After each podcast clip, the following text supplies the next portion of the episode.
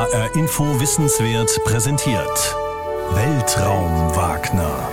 Der Podcast zum Thema Raumfahrt. Mit Dirk Wagner und Oliver Günther. Hallo, mein Name ist Dirk Wagner. Und ich bin Oliver Günther. Und heute geht's bei uns um das Thema von Mini-Raumgleitern, Billigraketen und Weltraumkanonen, unverwirklichte Raumfahrtprojekte. Bevor wir gleich drauf eingehen, was wir heute machen, muss ich ehrlich zugeben, Olli, ich habe wirklich Entzugserscheinungen gehabt. Denn die letzte Folge haben wir ja aufgrund der Feiertage ein bisschen früher aufgenommen und wir hatten jetzt relativ lange, wo wir beide nicht so sehr über Raumfahrt geredet haben. Olli macht ja auch andere Dinge neben dem Weltraum Wagner. Man sollte es nicht glauben. Er ist in vielen Projekten aktiv und deshalb ist es wahnsinnig schwer, ihn zu erreichen. Und deshalb habe ich auch mal so eine Durststrecke, bis wir wieder mal miteinander reden. Ich finde das gut, ich freue mich. Ja, ich freue mich auch für dich, dass dann deine Durststrecke beendet ist und ich dazu was beitragen kann. Ja, wir beide sind also guter Dinge. Willkommen im neuen Jahr 2021. Ja, genau. Und alles Gute für euch alle da draußen. Kann man noch sagen, oder? Ja, ja kann man. In diesen Zeiten. Auf jeden Fall. Kann man das schon mal machen, finde ich, denn ja, das Leben ist ja nicht immer nur spaßig im Moment und der Alltag ist nicht immer nur einfach und deswegen können wir euch sagen, eine Sache bleibt in diesem Jahr konstant. Der Weltraumwagner kommt einmal im Monat, immer am letzten Dienstag, so wie auch diese Ausgabe. Wie sind wir auf dieses Thema gekommen? Wir wollen euch heute etwas über unverwirklichte Raumfahrtprojekte erzählen, weil immer wieder mal Fragen kamen nach dem Motto, habt ihr davon schon mal was gehört und macht doch da mal was drüber. Jetzt ist es immer schwierig. Ich habe zum Beispiel auch zig Vorschläge bekommen, macht mal was über Weltraumseile, dazu kommen wir später noch.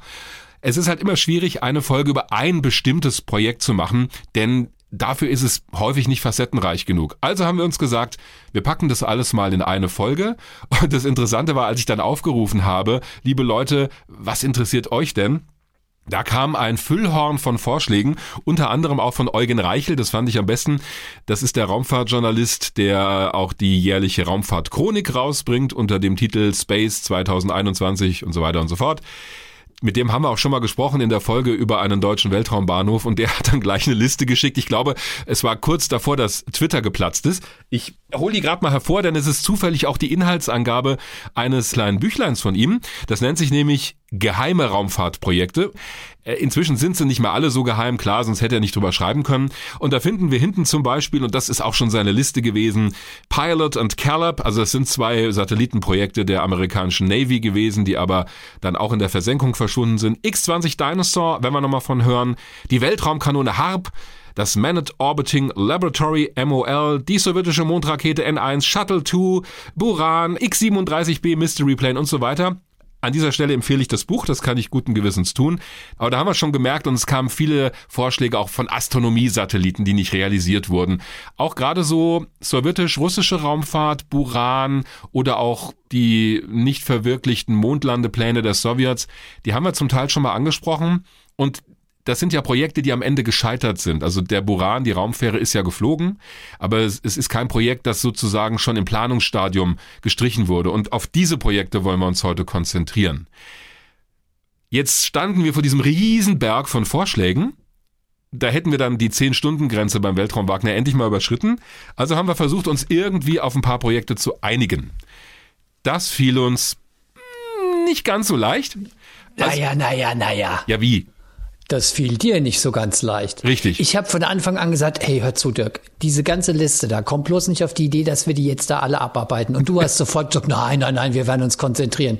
Danach begannen wochenlange Verhandlungen, welches Projekt da jetzt reinkommt und welches nicht reinkommt. Und ich habe wirklich ein paar Mal die Hände über den Kopf zusammengeschlagen, weil es natürlich so ist, wie es immer mit dem Weltraum Wagner ist. Er kann sich von keinem Raumfahrtprojekt trennen. Ich würde sogar so weit gehen zu sagen, wenn du mal über eines dieser Projekte hättest entscheiden müssen, die wären alle realisiert worden, weil du dich von keinem hättest trennen können. Ja? ja, also haben wir uns gesagt, wir teilen das auf und wir kommen so auf sechs Projekte und jeder kann drei vorschlagen. Es ist grob zusammengefasst, so ähnlich Bitte? haben wir es. Ich durfte was? Ja, ja doch. Das, ich durfte doch keine drei vorschlagen. Ja, ich habe jetzt drei von dir auf der Liste. Da kommen wir gleich zu. Wichtig aber, um schon mal zu sagen, was euch erwartet. Zum einen ein Regisseur, der einen Film gemacht hat über das Projekt OTRAC. Das ist eine deutsche Billigraketenentwicklung gewesen. Und zum anderen habe ich gesprochen mit Amy Shearer Title, Historikerin in Los Angeles zu Hause, die ein Buch geschrieben hat über die Versuche der Amerikaner beziehungsweise einiger wagemutiger Amerikanerinnen in den 60er Jahren die erste Frau im Weltraum zu sein. Denn es war von vornherein nicht unbedingt klar, dass jetzt nur Männer ins All fliegen. Es gab Frauen, die sich da engagiert haben, die auch die ganzen Tests bestanden haben. Und sie hat sich auf zwei Frauen konzentriert und über die, ja, eine quasi eine Doppelbiografie geschrieben, die damals unbedingt ins All wollten und auch beweisen wollten, Frauen können das. Riesig spannende Geschichte und das gehört für mich auch zu den nicht verwirklichten Raumfahrtprojekten. Warum ist nicht eine Amerikanerin die erste Frau im All gewesen, sondern Valentina Tereshkova aus der Sowjetunion?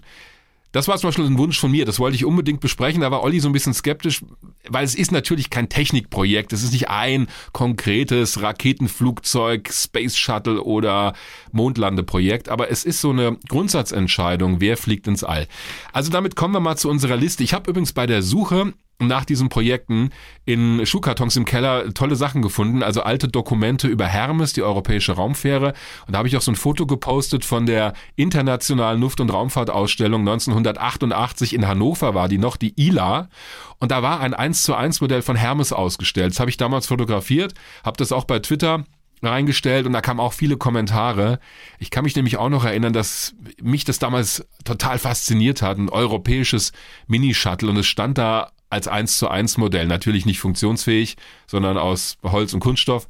Aber solche sogenannten Mock-ups, also Ingenieurmodelle, na, im weitesten Sinne Ingenieurmodelle sind eigentlich erstmal Anschauungsobjekte, die werden da ja gerne gebaut. Aber bevor ich jetzt zu sehr nach vorne presche, hier ist unsere Liste der Projekte, die wir uns ausgesucht haben.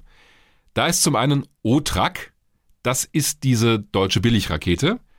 Dann werden wir uns beschäftigen mit Hermes, der europäischen Raumfähre und auch einen Seitenabbieger machen zu Sänger, dem Projekt Sänger. Das war ein Raumgleiterprojekt aus Deutschland. Sänger 2 wurde dann sogar so ein bisschen als Konkurrenz oder Parallelprojekt zu Hermes gespielt.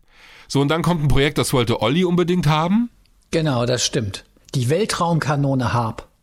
Das war auch ein Vorschlag von Eugen Reichel. Richtig. Und es ist sozusagen der Vorschlag, wo ich zu Dirk gleich gesagt habe, es ist mir völlig egal, was du sonst auswählst. Diese Weltraumkanone will ich unbedingt in der heutigen Folge dabei haben. Warum eigentlich?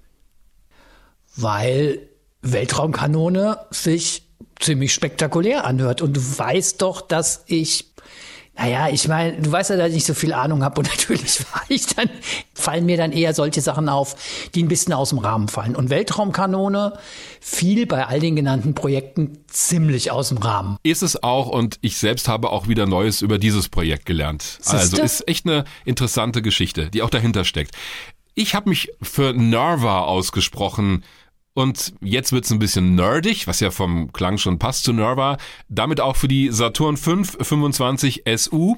Ich kann schon das, wir sehen uns ja nicht, wir sitzen wieder äh, Corona-bedingt natürlich in unseren jeweiligen Arbeits- oder sonst wie Zimmern. Aber ich kann mir vorstellen, wie bei Olli sich gerade so die Stirnfalten deutlich vervielfacht haben. Das Stirnrunzeln kann ich schon hören. Äh, es geht um einen Kernenergietriebwerk, das uns den Weg zum Mars eröffnet hätte, und zwar schon in den 80er Jahren eine Landung von Menschen auf dem Mars ermöglicht hätte. Mhm. Äh, sind wir auch schon mal drauf eingegangen in der Mars-Folge, in der Antriebsfolge, aber es gehört einfach hier rein. Ja, und dann wolltest du dringend über Mars One reden. Ja, das ist richtig. Da hast du recht, Mars One. Von daher, weil du ja vorhin gesagt hast, jeder hat sich drei ausgesucht. Mars One ist tatsächlich eins, was ich gerne in der Liste hatte. Nicht, weil es technisch ein sehr ambitioniertes Projekt gewesen ist. Ist es natürlich auch gewesen, weil es ging ja um eine Mission, eine bemannte Mission zum Mars. Aber das finde ich unter anderen Gesichtspunkten interessant, weil das ja doch auch eine, kann man ja schon sagen, ziemlich zwielichtige Geschichte gewesen ist. Ja. Von Anfang an mit im Grund genommen einer Fernsehshow, die das mitfinanzieren sollte. Und äh, die Idee war ja auch tatsächlich Menschen zum Mars zu schicken ohne Rückflugticket wo man natürlich auch unter ethischen Gesichtspunkt drüber reden kann, ist halt ein sehr spektakuläres Projekt, das auch Schlagzeilen gemacht hat, das aber wahrscheinlich dann nicht zufällig auch wieder verschwunden ist weil es eigentlich, denke ich, auch technisch keine fundierte Basis hatte. Aber es hat auch so ein bisschen was mit diesem Hype zu tun und wie, glaube ich, Leute auch versuchen, diesen Hype, Weltraum-Hype und diesen Mars-Hype auch zu nutzen. Ja. Um absolut. zumindest mal in die Schlagzeilen zu kommen. Und das finde ich so ein Aspekt, wo ich gesagt habe, hey, lass uns das machen, weil das ist so ein, keine Geschichte, die von den technischen Aspekten lebt, aber die so ein bisschen auch so von dieser Faszination lebt, Raumfahrt und wie man diese Faszination auch ein Stück weit missbrauchen kann. Das kann ich alles unterstreichen und unterschreiben. Oder bin ich da jetzt zu weit gegangen, ja? Nee, ich glaube nicht, dass du zu weit gegangen bist, aber damit haben wir dieses Projekt fast schon in seiner Gänze oh, erläutert, weil ich nee, gar nicht. Ich finde das völlig okay, äh, auch so eine Bewertung gleich vorne anzustellen, denn es hat auch technische Gründe, also da würde ich dir ein bisschen widersprechen, denn natürlich hängt sowas auch immer ab von der technischen Machbarkeit und da sind die sehr ah, wohlwollend mit umgegangen. Mhm. Aber da kommen wir gleich zu. Und dann natürlich das Projekt eine Amerikanerin als erste Frau im All. Also das habe ich mir sehr gewünscht, weil ich diese Geschichte in ihrer Tiefe, also das Buch ist auch wirklich ein richtiger Wälzer von Amy Shearer Title, das kannte ich so noch nicht. Ich wusste, es gab Frauen, die trainiert haben, aber ich war der Meinung, das hat nie so eine richtige Rolle gespielt. Und am Ende gab es sogar eine Kongressanhörung, wo vor allem eine dieser Frauen, auch am Ende sind zwei dann vor dem Kongress aufgetreten, erläutert haben, warum das sinnvoll ist und warum es sein muss eigentlich, dass auch eine Frau bei Mercury damals mitfliegt, dem ersten astronautischen Raumfahrtprogramm der USA. Aber die sind ziemlich, naja, abgewatscht worden, so würde ich sagen. Es war einfach politisch und auch vom Stand der Gesellschaftsentwicklung her, um es mal so zu sagen, nicht die Zeit. Also die sind, die waren auf verlorenen Posten und das ist eine ziemlich dramatische Geschichte, wie ich finde, und auch eine, die den USA am Ende im sogenannten Weltraumwettrennen geschadet hat, denn da haben die Sowjets halt gesagt, na gut, wenn das die Amis nicht hinkriegen, dann machen wir es halt. Echt eine interessante Geschichte. Eine Sache, jetzt fragen wir natürlich, wo ist denn da der rote Faden? Jetzt habt ihr ganz viele Projekte ausgewählt, die kann man auch nicht immer miteinander vergleichen, aber es gibt einen roten Faden, denn ganz schnell kam als Kommentar auch, warum scheitern Projekte? Haben ganz viele gesagt, naja, natürlich wegen des fehlenden Geldes. Ja, Money. Habe ich mir gedacht, ja, aber das kann nicht nur die Antwort sein. Wir werden sehen, es ist auch die Antwort und in letzter Konsequenz kannst du natürlich immer sagen, ja klar, wenn das Geld fehlt, dann kommt so ein Raumfahrtprojekt nie auf die Startrampe. Aber warum das Geld fehlt und warum die Unterstützung verloren geht, das ist ja nochmal interessant. Und deshalb finde ich, und das ist für mich der rote Faden in dieser Ausgabe, dass wir immer auch mal fragen, woran ist es denn am Ende gescheitert? War es wirklich nur das Geld? Naja, zumal man sagen kann, naja, das Geld hat gefehlt. Interessant ist ja dann auch, warum hat das Geld am Ende gefehlt? Und ja. wir werden heute, denke ich, auch sehr viel auf das Thema Politik kommen, weil das Scheitern solcher Projekte immer wieder auch mal damit zu tun hat, dass es politische Ambitionen gab, Projekte überhaupt anzugehen, auch wenn sie eigentlich bei näherer Betrachtung von Anfang an eher sinnlos waren, technisch sinnlos waren, aber da gab es dann halt politische Interessen. Von daher ist es, glaube ich, schon ein bisschen komplizierter, aber das werden wir ja dann bei den einzelnen Projekten, glaube ich, nochmal uns ein bisschen differenzierter angucken können. Und damit starten wir mit dem ersten Projekt namens OTRAK. Was eines war, wo wir beide uns schnell einig waren, ja, das müssen wir dringend machen. Ja, das muss auf die Liste.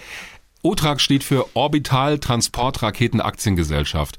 Das war eine deutsche Firma, wie der Name schon sagt, die am Ende sogar an die Börse gegangen ist, um Kapital zu bekommen.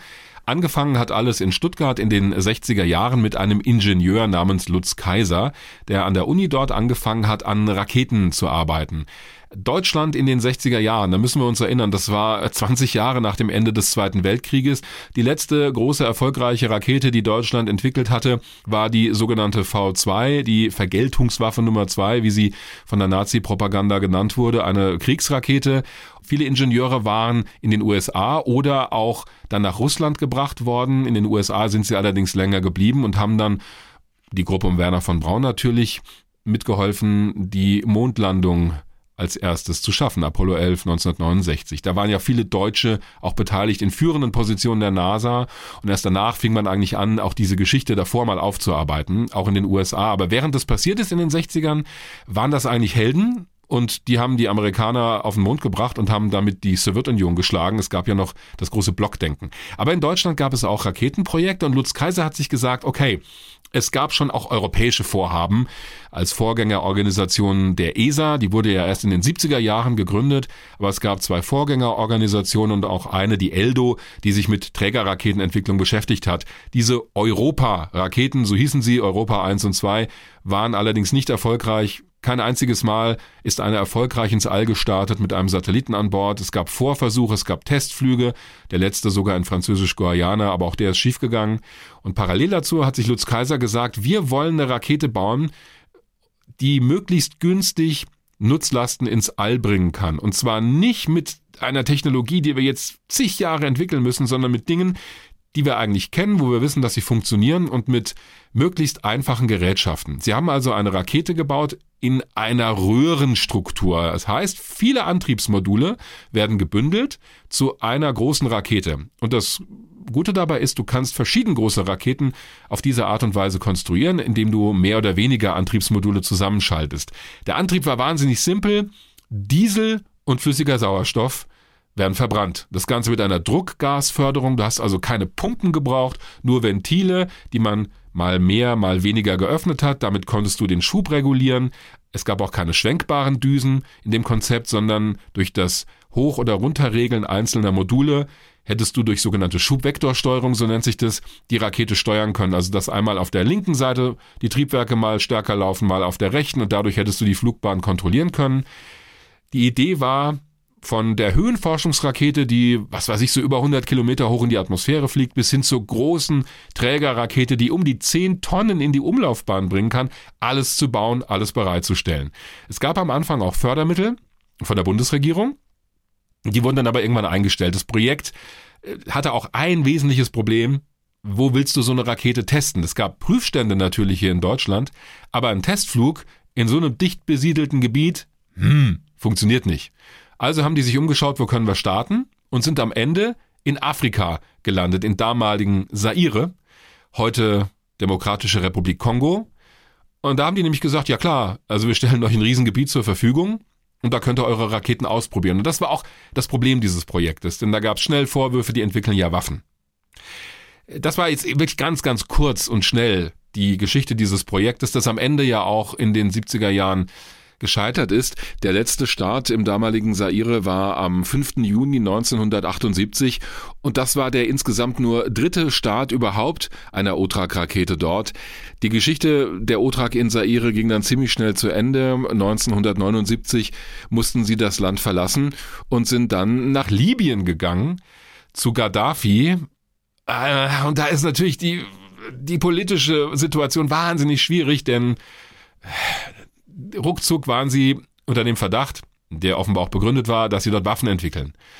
Und als sie aus Libyen wieder raus sind, gab es noch einen Teststart einer kleineren Rakete in Schweden, in Kiruna. Dort werden Höhenforschungsraketen auch der ESA zum Beispiel gestartet. Und das war's dann. Das Projekt ist dann in der Versenkung verschwunden. Es ist nie eine Rakete in den Weltraum geflogen, der OTRAG. Es gab nie diese Entwicklung hin zur großen Trägerrakete. Was war eigentlich für dich, Olli, das Faszinierende an dem Ding? Ja, da gibt's mehrere Aspekte. Was ich total faszinierend finde, als ich von dieser Geschichte das erste Mal gehört ist, dass diese Grundidee ja mega aktuell ist. Also mhm. mit vergleichsweise billigen Raketen zum Beispiel Satelliten ins All zu schießen. Das war ja eine Idee, die mit OTRAC verbunden war. Und da habe ich gedacht, Wahnsinn. Das sind Sachen, über die man heute, also wir haben ja auch schon über Microlauncher und so gesprochen, die heute top aktuell sind, ja, mit kleinen, preisgünstigen Raketen zum Beispiel Satelliten ins All zu schießen. Das fand ich wahnsinnig faszinierend. Wie zeitgemäß oder wie weit diese Idee eigentlich ihrer Zeit voraus war. Das hat mich eigentlich sehr eingenommen für das Projekt. Dann hat es natürlich so einen wahnsinnig interessanten historischen Background, weil ähm, viele Namen, die in diesem OTRAC-Projekt rund um Lutz Kaiser eine Rolle spielen, natürlich auch mit der Raketenforschung im Naziregime verbunden waren, eben in diese V2-Entwicklung, also Namen wie Eugen Sänger, Kurt Debus, die alle tauchen ja in dem OTRAC-Projekt wieder auf, das natürlich ein Stück weit auch an diese V2-Entwicklung und an diese Tradition der Raketenentwicklung in Deutschland, an diese ungute Tradition anschließt. Wobei es Jetzt keine aber, Militärrakete war, die sie in Stuttgart entwickelt haben. Ja. Wobei das ja auch die Idee war, diese technische Entwicklung oder das Know-how, das man angesammelt hat, ja, jetzt für friedliche und nicht militärische Zwecke einzusetzen. Ich habe mal gelesen, dass zum Beispiel ein großes Anlegen von Eugen Sänger dann gewesen ist, ja, in den 60er Jahren. Aber natürlich, ich habe auch Berichte gefunden aus den 70er Jahren, wo immer irgendwie so von diesem Peenemünde Filz das ist ja der Ort, der mit der Entwicklung der V2 verbunden ist, die Rede war. Also es gibt so einen sehr, sehr interessanten, auch schillernden Background. Und dann ist diese Otrak halt äh, eine irre Geschichte, eine Aktiengesellschaft, diese Verbindung nach Afrika, wo man in Zaire ein Gebiet zur Verfügung gestellt bekommen hat, das so groß war wie die ehemalige DDR. Ja, Wahnsinn. Also äh, das ist ja unfassbar. Die Dimensionen sind unfassbar. Also es ist die Grundidee, diese historischen Verknüpfungen und letztendlich halt diese Geschichte mit Afrika, Zaire, Libyen und letztendlich dann halt auch der politische Kontext, weil offensichtlich hat ja dann wirklich auch mal die Bundesregierung interveniert und hat gesagt, angeblich auch aufgrund von äh, französischen Interessen, hm. also sozusagen europäisch-politischen Interessen, die dann auch dafür gesorgt haben, dass dieses abenteuerliche Projekt gestorben ist. Ja. Wichtig finde ich, dass du gesagt hast, es war seiner Zeit voraus und zwar nicht technisch. Sie haben ja gerade versucht, Dinge zu nehmen, die man nicht neu entwickeln muss. Und das schönste Beispiel ist immer dieser Scheibenwischermotor von Volkswagen, den sie von der normalen Produktpalette genommen haben, um die Ventile der Triebwerke zu öffnen und zu schließen. Ja, auch irre, gell? Ist also, irre, aber warum sollst du das auch nicht machen? Also heutzutage werden ja auch Elektronikkomponenten, die sowieso schon entwickelt werden, die werden natürlich entsprechend strahlengehärtet und getestet und so weiter, auch in der Raumfahrt verwendet. Natürlich, du profitierst von den Fortschritten in der allgemeinen Technik, in der allgemeinen Industrie und es wird nicht immer alles speziell für die Raumfahrt entworfen. Für bestimmte Anwendungen natürlich und das wirkt dann auch wieder zurück auf den Rest der Entwicklung. Aber das finde ich auch das Erstaunliche bei diesem Projekt, wie viel sie eigentlich in Richtung simple Technik gedacht haben und nicht in hochkomplizierte Dinge, die du erstmal, weiß ich nicht, zehn Jahre am Zeichenbrett entwerfen musst. Über dieses Projekt, von dem viele ja gar nichts wissen, das kommt ja auch noch dazu, damit richtig in Kontakt gekommen bin ich aufgrund einer Filmvorführung, die wir von HR Info präsentiert haben beim Lichter Filmfest, das war Anfang 2019. Da haben wir einen Dokumentarfilm präsentiert. Er nennt sich Fly Rocket Fly mit Macheten zu den Sternen. Das nimmt natürlich Bezug auf diese Zeit der Otrak in Afrika. Oliver Schwem ist der Regisseur, der es geschafft hat, noch nie veröffentlichtes Material aus den Archiven der OTRAK zu bekommen. Die haben ja zum Teil mit Hobby-Kamera-Equipment gedreht. Und das wurde natürlich nie veröffentlicht. Auch die Leute heute ausfindig zu machen, die damals mit dabei waren in Afrika, das ist richtig schwierig gewesen. Aber er hat das geschafft und die kommen auch in diesem Film zu Wort. Richtig sehenswert, wirklich ein toller Film, auch ganz viel was nichts mit Raketentechnik im engeren Sinne zu tun hat, sondern mit, diesem wahnwitzigen Projekt in Afrika auch so eine Basis aufzubauen auf einem riesen Gelände. Es war ja wie so eine kleine Stadt, wie ein kleines Dorf. Deswegen ist dieser Film richtig empfehlenswert und ich habe mit Oliver Schwem darüber gesprochen und wollte natürlich wissen, auch was ihn zu diesem Projekt gebracht hat. Herr Schwem, was hat Sie denn persönlich an diesem Thema Otrak fasziniert, dass Sie gesagt haben, ja, darüber will ich einen Dokumentarfilm drehen? Äh, ich konnte die Geschichte erstmal gar nicht glauben. Also das äh, war vor fünf Jahren. Es gab damals äh, so gut wie kaum Informationen über dieses Projekt. Und das, was es darüber gab, hat sich so abstrus und absurd angehört, dass ich gedacht habe, dem muss ich mal auf den Grund gehen. Also ist es jetzt eine riesengroße Internet-Ente, ein Hoax? Oder hat es diese Firma wirklich gegeben? Äh, da war ich einfach angetriggert und äh, habe dann versucht, Personen ausfindig zu machen. Das war alles äh, ziemlich ziemlich mühselig am Anfang. Also ich habe insgesamt äh, sechs Monate gebraucht, um erste Bilder von dem Projekt äh, zu sehen. Da wurde mir damals in München nach Mitternacht in einem Parkhaus eine DVD überreicht. Also es war alles total spannend. Und, Allerdings, äh, ja. genau. Und ich habe gedacht, das kann nicht sein, die Geschichte. Ich habe auch wirklich in meinem Umfeld viele gefragt. Ich habe meinen ehemaligen Geschichtslehrer gefragt, ob er von der Geschichte was gehört hat. Nee, also es ist eine Geschichte, die so in die Vergessenheit geraten ist weil es, glaube ich, auch damals, es war ja 77, 78 in Deutschland mit dem deutschen Herbst, äh, mit der RAF äh, hoch herging innenpolitisch, da war man einfach für solche Themen im fernen Afrika nicht so wirklich empfänglich. Das Konzept der OTRAK lautete ja damals, und auch dieses Zitat kommt in Ihrem Film vor, von einem der ehemaligen Mitarbeiter, der später ja auch Chef wurde, wir wollen nicht High-Tech, sondern Low-Cost, also mit möglichst wenig Geld Nutzlast Nutzlasten in den Weltraum schießen. Hatte diese Faszination für das Thema OTRAG für Sie auch so eine technische Komponente gehabt, weil die ja was damals vollkommen Neues versuchen wollten? Ja, die technische Komponente hat mich schon interessiert, wobei man dann natürlich als Filmautor schnell an seine eigenen Grenzen kommt. Ne? Mhm. Also ich hatte Physik im Grundkurs, glaube ich, irgendwann vielleicht sogar abgewählt.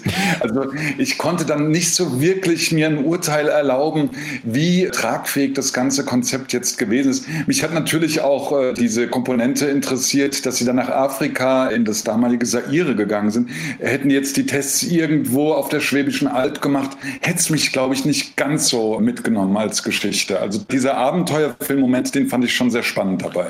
Und gerade dieses leicht exotische, dass die eben in Afrika zuerst ihre Raketenbasis aufgebaut haben und später, da kommen wir auch noch darauf zu sprechen, nach Libyen gegangen sind, hat wahrscheinlich auch damit zu tun, dass das Projekt nicht so in der Öffentlichkeit war und dass es offenbar ja auch für Sie schwierig war, da an gesicherte Informationen zu kommen. Jetzt landet das Projekt OTRAG bei uns in diesem Podcast in der Rubrik unverwirklichte Raumfahrtprojekte, denn es hat ja in letzter Konsequenz nicht funktioniert. Die OTRAG-Raketen sind nie in den Weltraum geflogen. Es gab nur ein paar Testflüge in die höheren Schichten der Atmosphäre. Aus Ihrer Sicht, woran ist dieses Projekt gescheitert am Ende? Ja, es gibt, denke ich, verschiedene Faktoren. Es ist natürlich einmal eine Frage des Know-hows, also die Technik zu beherrschen. War die Idee realistisch, verschiedene kleine Module zusammen zu bündeln? Die OTRAG selbst und die Mitarbeiter, die haben selbst dann immer zu mir gesagt, sie hätten noch mindestens die 80er Jahre durchtesten müssen und haben selbst so mit ersten wirklich konkurrenzfähigen Raketen so Ende der 80er Jahre gerechnet. Ich glaube, auf der technischen Ebene hätte es vielleicht Chancen gehabt, aber es ist natürlich auch die politische Ebene, die die Ingenieure damals vollkommen ausgeklammert haben, weil es äh, herrschte ja damals noch der Kalte Krieg. Es sind deutsche Techniker involviert, die im fernen Afrika für den damaligen Diktator Mobutu Raketen bauen. Hm. Das hat natürlich den umliegenden Ländern wie Tansania, Angola überhaupt nicht gefallen. Das hat die Sowjetunion auf den Plan gerufen. Und ich habe wirklich die Presseschauen von damals äh, studiert und es gab dann wirklich eine wahnsinnige Kampagne gegen die OTRAG. Da wurden dann Gerüchte gestreut, die Deutschen bauen versteckte Atomwaffen. Sie haben dazu bis zu 200.000 Eingeborene aus ihrem Gebiet vertrieben, was alles total Hanebüchen ist. Aber es konnte eben auch niemand so einfach nachprüfen. Zaire, Kongo liegt nicht um die Ecke.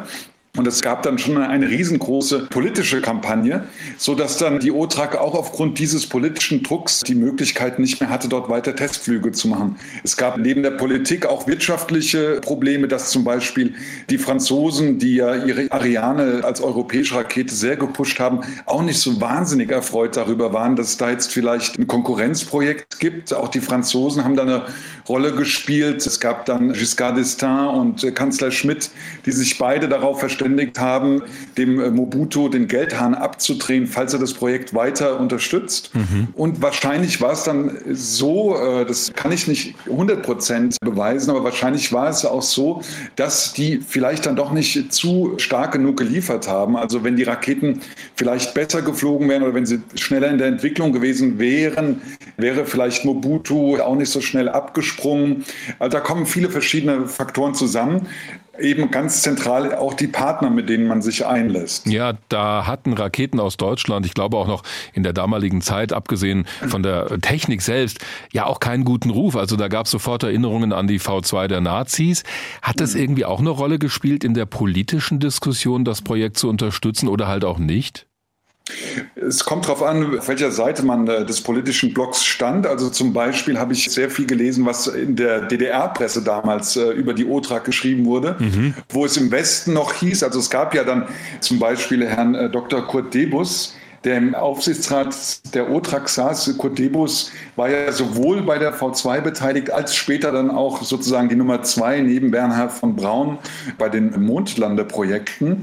Der war dann auch bei der OTRAG dabei. In der Westpresse war es dann eher noch der große NASA-Mann und der Direktor vom Kennedy Space Zentrum. In der Ostpresse, in der DDR, war Kurt Debus dann der ehemalige SS-Mann. Also da kam es dann auch immer ganz auf den Winkel an, aus dem man die Geschichte betrachtet hat. Ja, in den 60er Jahren Jahren war das ja auch noch ganz anders, die Wahrnehmung. Also da wurde auch Werner von Braun hier in Deutschland als großer Held gefeiert und die ganze mhm. Aufarbeitung auch dessen, was damals in der Nazi-Zeit passiert ist und wie diese Leute auch involviert waren, das folgte in der Tat erst später. Das habe ich auch so wahrgenommen. Also jetzt haben wir diese politische Komponente, die offenbar eine große Rolle gespielt hat. Es gab tatsächlich auch Zweifel an der technischen Umsetzbarkeit, also ob diese Raketen wirklich so leistungsfähig gewesen wären, wie die OTRAG das damals auch vermarktet hat. Das war ja auch eine Aktiengesellschaft, die mussten ja auch dafür sorgen, dass entsprechende Gelder reinkommen. Es gab aber immer auch Vorwürfe, die OTRAG baue in Wahrheit gar keine Weltraumrakete, sondern Raketen fürs Militär. Also das gab's, Sie haben das erwähnt, damals im damaligen Saire. Es gab das natürlich erst recht, als die OTRAG später nach Libyen gegangen ist. Welche Rolle hat das gespielt, auch beim Scheitern des Unternehmens am Ende? Mhm. Also die OTRAG, das habe ich auch sehr genau äh, nachgeprüft, war in der Zeit in Saire doch relativ transparent. Also es, es, sind häufiger Journalisten eingeladen worden. Es gab viele Pressekonferenzen. Das ZDF war da. Ich habe Aufnahmen von japanischen Sendern, von belgischen Sendern, von amerikanischen Sendern. Also die waren da relativ offen und haben sozusagen die zivile Komponente nach außen gestellt. Es gab aber dann in der Tat die Situation am Ende der Tests in Saire, dass sie in Saire nicht mehr starten durften. Sie durften noch zwar noch im Land bleiben, aber eben ohne Starts und sich dann aufgemacht haben und nach einem neuen Startplatz gesucht haben. Und da müssen wohl auch die Gelder allmählich knapper geworden sein, sodass sie eben schon auch in ihrem Portfolio angeboten haben, wir würden gerne in den Weltraum, wir würden gerne Satelliten in das Weltall transportieren, wir können aber auch zur Not äh, vielleicht militärische Raketen herstellen und haben dann verschiedene äh, Staaten besucht, verschiedene Startplätze im Auge gehabt und sind aber überall vor verschlossenen Türen gestoßen, weil sie schon so ein kleines bisschen den Ruf der Parias hatten. Und der Einzige, der ihnen dann die Türen geöffnet hat, war Colonel Gaddafi in Libyen, der dann aber, das war Anfang der 80er Jahre, 1981, 82, der aber dann kein Interesse natürlich hatte an einer zivilen Rakete, die möglichst weit nach oben, also vertikal in den Himmel steigt, sondern die möglichst, ja, also 2000, 3000 Kilometer horizontal fliegt. Ja, da gibt es ja auch interessante Bilder von so einem Test in Libyen, wo die Rakete eben nicht nach oben fliegt, sondern schon ab dem Start in so einem Winkel abgeschossen wird. Also das legt ja nahe, dass ja. das offenbar militärische Vorversuche waren. Ja, es waren militärische Vorversuche, wobei die Story dann ziemlich kompliziert wird, mhm. äh, weil die OTRAC, die haben dann zwar noch einige Tests gemacht mit der großen Rakete, da war dann auch ein Team des SWR vor Ort 1981, dann gab es aber dann schon sehr viel Widerstand auch auf Seiten der deutschen Aktionäre. Herr Kaiser musste dann irgendwann den Hut nehmen, wurde dann abgelöst von Frank Wukasch, der dann sehr schnell die Zelte in Libyen abgebrochen hat und sich auch wieder mit der Bundesregierung ausgesöhnt hat. Gaddafi war aber dann so geschickt, dass er ungefähr zwei Dutzend deutscher Techniker dann das Angebot gemacht hat, ja, warum wollt ihr zurück nach Deutschland? Da ist es doch immer kalt. Ich biete euch äh, das dreifache Gehalt und hat dann, hat dann versucht, das Know-how der OTRAG abzuziehen und mit Hilfe von deutschen Technikern dann eben die Rakete militärisch einsetzbar zu machen. Hm. Das heißt, dann auch nicht mehr von großen Startrampen, sondern eben mobil von LKWs aus geschossen. Wobei auch da, also wir haben, wir sind jetzt gerade dabei, einen zweiten Film eben genau über diese Thematik zu machen. Auch da ist dann nicht so ganz so klar, glaubt der Gaddafi da wirklich dran, diese Rakete militärisch einsetzen zu können? Oder ist es auch nur Drohkulisse, um äh, sich Respekt bei den Großmächten zu verschaffen, um Angst zu schüren? Das ist alles nicht ganz so klar zu durchschauen. Fakt ist aber, dass es an die 60 dann doch relativ erfolgreiche Starts von Einzelmodulen, also einmoduligen Raketen gab. Also rein militärisch wäre das, glaube ich, trotzdem kompliziert gewesen, weil mit der Lenkung hat es nicht immer so hingehauen. Also die sind dann auch mal irgendwo hingeflogen. Also es war jetzt keine schlagkräftige Waffe, äh, die da entstanden ist. Heutzutage arbeiten Firmen wie SpaceX sehr erfolgreich daran, mit möglichst wenig Geld Satelliten ins All zu starten. Das Deutsche Zentrum für Luft- und Raumfahrt hat sogar einen Wettbewerb veranstaltet hier in Deutschland, bei dem Firmen kleine Raketen entwickeln sollen für Satellitentransporte. Da wird jetzt auch von einer Startplattform Plattform, also von einem Schiff in der Nordsee geträumt. Und diese Träume werden möglicherweise auch Realität. Da gibt's also ganz interessante Entwicklungen momentan. So Ihre Einschätzung als jemand, der die Geschichte der OTRAC ja intensiv verfolgt hat, hätte das heute vielleicht ganz anders ausgesehen? Ja, also ich glaube, heute sieht es anders aus, weil eben es auch so äh, Personen gibt wie Elon Musk, die solchen Visionären vielleicht anders den Weg äh, auch öffnen. Ne? Also das sind ja aber auch immer Personen, wo man nie genau weiß, sind das jetzt Halbirre oder sind das Genies oder sind es vielleicht beides in einem? Und so die Idee, dass man eben jetzt jenseits von staatlicher Raumfahrt Raketen entwickeln kann und in, in den Weltraum bringen kann, hat natürlich jetzt äh, Elon Musk überhaupt erst salonfähig gemacht. Der wurde ja anfangs auch eher belächelt. Also insofern wäre jetzt eine ganz andere Offenheit vorhanden, zumal ja auch wirklich die Ingenieure um Lutz Kaiser, das waren ja sieben oder acht Ingenieure, das gibt ja nur ganz wenige oder gab damals nur ganz wenige, die wirklich auch diesen Ausbildungsgang absolviert hatten in Stuttgart der Luft- und Raumfahrt. Also ich glaube schon, dass die das Talent gehabt hätten, da in diesem Spiel heute mitzuspielen die Einschätzung des Regisseurs Oliver Schwem, der den Film Fly Rocket Fly produziert hat mit Macheten zu den Sternen. Sehr empfehlenswert und erarbeitet hat er ja gesagt auch schon an einem zweiten Teil. Herr Schwem, vielen Dank für das Gespräch. Ja, vielen Dank. Hat Spaß gemacht. Danke.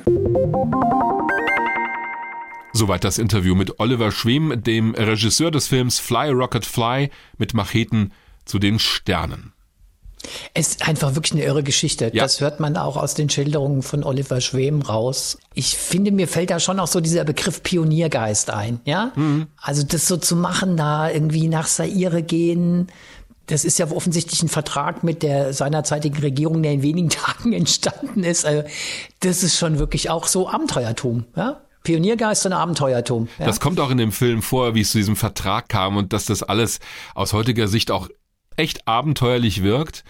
Aber es kommt eben auch raus, welche Widerstände es gab und es gibt übrigens auch technische Zweifel an dem Projekt. Die große Weltraumrakete der OTRAG ist ja nie gestartet und da findest du auch alle möglichen Kommentare und Analysen dazu, dass am Ende die Schubstärke gar nicht so groß gewesen wäre, dass auch dieser Effekt den sich die Techniker erhofft hatten, dass durch die Bündelung vieler Module nochmal eine Wechselwirkung entsteht und die Schubkraft erhöht wird, dass das alles gar nicht funktioniert hätte, so dass die Nutzlastkapazität viel geringer gewesen wäre. Aber ich finde, man hätte es mal ausprobieren sollen. Es hätte sich sicher gelohnt, es mal zu testen. Aber es gab danach auch die europäische Raketenentwicklung, Ariane. Es gab wieder andere deutsche Initiativen, auch im Europäischen Verbund. Und da hatte natürlich sowas wie OTRAG keine Chance. Es wäre ja auch eine interne Konkurrenz gewesen. Aber vielleicht, das haben wir ja auch gerade angesprochen, kamen sie einfach 50 Jahre zu früh und waren halt auch noch, und das hast du ja auch schon gesagt, da müssen wir, glaube ich, nicht nochmal drauf eingehen, noch ziemlich verbandelt mit dieser Historie der V2 aus dem Zweiten Weltkrieg. Also ich glaube, das war natürlich so zu Zeiten der OTRAG, also 60er, 70er Jahre, war natürlich diese Verbindung ins Dritte Reich auch noch deutlich problematischer. Mhm. Also da hat man da noch viel sensibler drauf geguckt. Und wenn du dir Presseberichte aus der damaligen Zeit, aus den 70er Jahren zu OTRAG anguckst, merkst du das auch, dass halt das Misstrauen gegenüber dem Projekt riesig groß war, eben wegen der Verbindung zu dieser V2-Tradition. Was mich so ein bisschen wundert, also ich meine, das waren ja keine Laien, die diese Raketen entwickelt haben. Das waren ja Leute, die wirklich in raketenwissenschaftlichen Background haben. Aber ich habe so das Gefühl, diese Idee ist ja eigentlich ultramodern, dass das Know-how, das in den OTRAG-Raketen steckte, das ist dann echt auch so in der Versenkung verschwunden. Das hat niemand mehr aufgegriffen gell? oder weitergeführt oder sowas. Nicht genau dieses Konzept wurde später nochmal umgesetzt. Also diese, ich weiß nicht wie viel hundert Module, die dann zu einer großen Rakete zusammengebaut werden. Das hat niemand mehr gemacht. Aber wenn wir uns heute ansehen, was SpaceX macht mit der Falcon 9, diese Rakete hat ja nicht ein großes Triebwerk in der ersten Stufe, sondern neun mittelgroße Triebwerke, die parallel betrieben werden hast auch den Vorteil, wenn eins ausfällt, macht das nichts, da können die anderen das kompensieren. Also die Grundidee, aber das gab es auch schon vorher, Triebwerke zu bündeln und zusammenzufassen und dadurch eben nicht die Entwicklungszeit für riesige Raketenmotoren zu verschwenden vielleicht, die gab es schon vorher und ich finde, das kann man auch nicht eins zu eins mit OTRAG vergleichen. Wenn wir jetzt nach dem Grund fragen, woran ist es gescheitert, es ist aus meiner Sicht eine Mischung aus politischen Gründen gewesen, aber natürlich, haha, hat auch das Geld gefehlt, ist ja klar. Also am Ende dieser Aktiengesellschaft, warum sollen Leute investieren in eine Firma, die nicht so richtig viel zustande bringt in Richtung Weltraumrakete? Aber das hängt ja miteinander zusammen und auch da bin ich bei meinem Mantra, es ist nicht nur das Geld. Genau. Was uns zu unserem nächsten Projekt führt? Ah, Hermes, der europäische Raumgleiter, das Mini-Shuttle. Ein Wunsch von mir war das gewesen wegen dieses Fotos, das ich gefunden habe, 1988, der kleine Dirk, naja, so klein war ich auch nicht mehr, auf der Internationalen Luft- und Raumfahrtausstellung in Hannover, wo ein 1 zu 1 Modell von Hermes stand was den damaligen Entwicklungsstand repräsentierte, zusammen mit einem Modell von Columbus, dem europäischen Raumlabor, das heute an der internationalen Raumstation hängt. Allerdings war damals geplant, dieses Modul auch freifliegend zu machen. Das nannte sich Man-Tended Free Flyer oder MTFF. Da hing also an Columbus noch so eine Mini-Raumstation dran mit Stromversorgung, Solarzellen, Kommunikationseinrichtungen und dieses Modul wäre zwischendurch von Astronauten besucht worden, eben mit Hermes, und die wären dann wieder weggeflogen und dann wären da oben automatisch Versuche abgelaufen. Also Europa hätte, das war so, so ein Dreiklang, manche sagten auch damals die Space Troika, also Hermes als europäischer Raumgleiter, damit hätten wir einen eigenen europäischen Zugang für Astronautinnen und Astronauten ins All gehabt. Dann Ariane 5, die Trägerrakete, die Hermes ins All bringen sollte. Dafür ist die ursprünglich auch mal entwickelt worden. Äh, die wäre also für astronautische Missionen auch zertifiziert gewesen und Ariane 5 gibt's ja nun auch. Und dann Columbus, das Raumstationsmodul mit den ganzen Zusatzmodulen, die einen autonomen Betrieb ermöglicht hätten. Auch das wurde ja dann irgendwie realisiert eben als Forschungslabor an der Internationalen Raumstation. Äh, ich muss sagen, als ich Hermes zum ersten Mal gesehen habe, das war in den 80er Jahren, da gab es so Projekte oder erste Zeichnungen und Bilder aus Frankreich, die haben das Projekt vorangetrieben. Die dortige Raumfahrtbehörde CNES, also C-N-E-S geschrieben. Und als ich die Bilder gesehen habe, dachte ich mir so, oh, also das sah so ein bisschen aus wie ein Space Shuttle auf Wish bestellt so wie gewollt und nicht gekonnt, also ein bisschen unförmig, äh, so zusammengeschrumpft mit so einer Heckflosse hinten drauf. Und da war ich wenig begeistert. Als die Entwürfe allerdings sich etwas konkretisiert haben, als man es europäisch dann auch gemacht hat, da fand ich es wirklich schick. Das war nämlich ein Raumgleiter, der hatte kein Seitenleitwerk hinten, sondern Delta-Flügel mit so Winglets, also so hochgebogenen Flügelenden. Und ich fand, das sah ziemlich schnittig aus, wäre auf der Spitze einer Ariane 5 ins All gestartet. Also das hat mir allein von der Optik her gefallen. Und auch diese Idee von Französisch-Guayana aus, unabhängig von irgendwelchen anderen, ins All fliegen zu können. Das fand ich faszinierend, die Idee, dass wir Europäer sowas können. Und es war ja noch in der Zeit, da ist dann gerade die Sowjetunion auseinandergefallen. Also das war in dieser Umbruchphase, auch Ende der 80er, Anfang der 90er Jahre. Zum ersten Mal wurde Hermes 1987 als ESA-Projekt erwähnt bei einer Ministerratstagung. Da werden ja immer solche Projekte dann auch diskutiert. Mit diesen drei Bestandteilen, die ich gerade erwähnt habe. Der damalige Entwurf für Hermes sollte 18 Meter lang werden, 11 Meter Spannweite, zwei Piloten und bis zu vier Wissenschaftler oder Wissenschaftlerinnen an Bord. Frühe Entwürfe hatten sogar so einen Frachtraum vorgesehen, aus dem kleine Satelliten hätten ausgesetzt werden können. Das wurde später alles gestrichen, auch weil Hermes immer schwerer wurde und gar nicht so viel Nutzlast hätte transportieren können. Der Entwurf wurde im Laufe der Jahre immer wieder umkonstruiert, denn das Problem war, und das kam halt dazu, das Rettungssystem für die Besatzung wurde immer wieder umkonstruiert. Wir müssen uns mal überlegen, als Hermes zum ersten Mal in Frankreich angedacht wurde, äh, da sollte kein dezidiertes Rettungssystem an Bord sein. Erst nach Challenger, also nach diesem furchtbaren Raumfahrtunglück im Januar 1986, der Explosion über dem Kennedy Space Center, als sieben Männer und Frauen äh, ums Leben gekommen sind bei der Explosion der amerikanischen Raumfähre des Space Shuttles, da hat man sich gedacht, okay, also wir müssen bei Hermes irgendwas machen. Und dann ging's los. Sie wollten eine abtrennbare Kabine bauen, also wo dann die Besatzung komplett mit der gesamten Cockpit-Einheit abgesprengt worden wäre. Das wäre dann am Fallschirm niedergegangen. Danach hieß es doch, nee, wir, das wird alles zu schwer, wir brauchen wieder Schleudersitze, die müssen aber eingekapselt sein. Dann hat man das durchgerechnet, denn diese Rettungskapsel für Hermes wäre mehr als drei Tonnen schwer gewesen. Also da bleibt kaum mehr was für die Nutzlast hinten übrig. Also hat man das Projekt kleiner gemacht, ist zurück zu Schleudersitzen gegangen, die aber eingekapselt waren, wie gesagt. Am Ende hat man gesagt, nee, es passen nur noch drei Besatzungsmitglieder rein, mehr kriegen wir nicht unter. Auch hinten der die Laderaumtüren wurden gestrichen, das wäre alles geschlossen gewesen.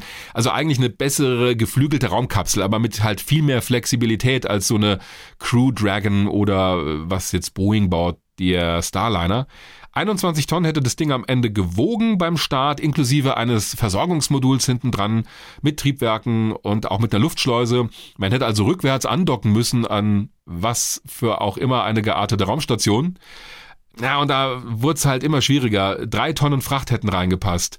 Jeweils die Hälfte in Hermes selbst und die andere Hälfte in diesem Adapter. Zum Vergleich, die Crew Dragon von SpaceX kann rund das Doppelte mitnehmen heute. Der erste Start rutschte immer weiter nach hinten von den 90er Jahren in die 2000er Jahre und ab 1992 wurde Hermes auch immer weiter verdrängt von anderen Prioritäten bei der ESA, der Europäischen Raumfahrtbehörde. Man wollte sich auf Columbus konzentrieren als Teil der neuen internationalen Raumstation Freedom, wie sie damals noch hieß. Dazu kam der Zerfall der Sowjetunion. Russland war jetzt als Partner da und die hatten eine eigene Trägerrakete, die Soyuz, die konnten die anderen dann natürlich auch verwenden. Also da war der Druck auch gar nicht mehr so da, ein eigenes europäisches Transportsystem zu bauen. Ende der Geschichte. Ende 1992, Anfang 1993 ist Hermes still und leise beerdigt worden. Was ich persönlich schade finde, und das war jetzt auch wieder so ein Parforce-Ritt durch die Geschichte von Hermes.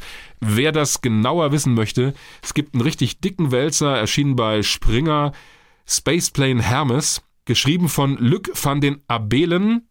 Da ist wirklich alles drin, was ich jemals über Hermes wissen wollte und auch nicht. Also ich habe nie so viele Informationen auf einem Fleck gefunden über dieses Projekt.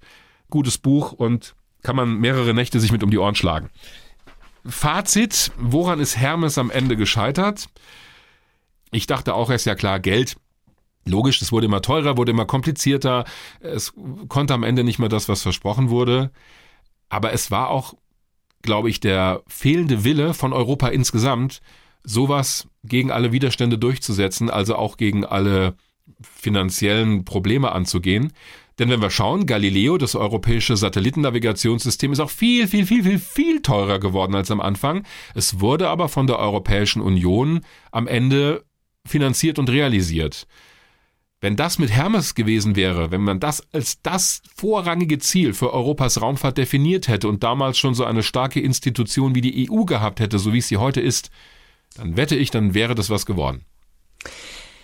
Ja, ich glaube, dass Politik da wirklich eine ganz große Rolle gespielt hat, dass Hermes nichts geworden ist. Also braucht man nur mal ein bisschen auf die deutsche Politik gucken damals. Oh ja. Also schon in der deutschen Bundesregierung gab es sehr starke Befürworter. Ganz bekannter Name Franz Josef Strauß, der ehemalige bayerische Ministerpräsident.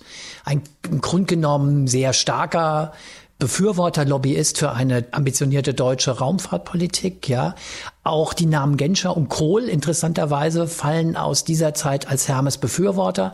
Im Forschungsministerium unter dem damaligen Minister Riesenhuber war man kein Freund von Hermes, weil man von Anfang an gesagt hat, es ist zu teuer, ähm, technische Nutzen ist fragwürdig, Stichwort geringe Nutzlast. Also schon in der deutschen Regierung war Hermes nicht unumstritten. Da gab es verschiedene Kräfte. Das ist für so ein Projekt sicher auch nicht gut.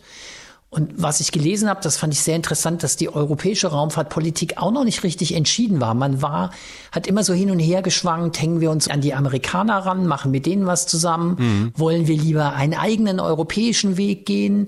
Dann gab es wieder die Nationen, die teilweise nationale Interessen hatten. Und ich glaube, in diese gerade zu dieser Zeit komplizierte politische Gemengenlage ist Hermes reingeraten und das war's dann letztendlich für das Projekt. Ja, ich glaube nämlich technisch hätte Europa das auf jeden Fall geschafft. Es sind ja auch Technologien entwickelt worden, gerade auch was Hitzeschutzsysteme angeht oder Lebenserhaltungssysteme von denen die spätere europäische Raumfahrtentwicklung profitiert hat. Europa hat es ja auch geschafft und es wurde in Bremen gebaut, ein Labor für das amerikanische Space Shuttle zu bauen, das hinten im Laderaum mitgeflogen ist, nämlich das Space Lab.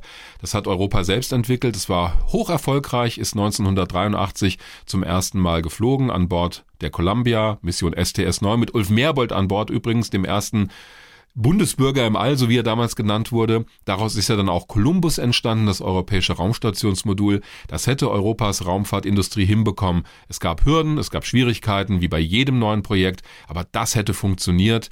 Ich hätte es auch gut gefunden, wenn wir heute, also gerade nach dem zweiten Shuttle-Unglück Columbia, da war auf einmal nur noch die russische Soyuz-Kapsel für Flüge zur Raumstation da. Also man hatte genau zwei Transportsysteme für Besatzungen, Soyuz und Shuttle. Und nach dem Ende des Shuttle-Programms, weil die neuen amerikanischen Kapseln noch nicht fertig waren, gab es nur diesen einen Zugang. Also das ist, wie man im Englischen sagt, ein Single-Point-Failure gewesen.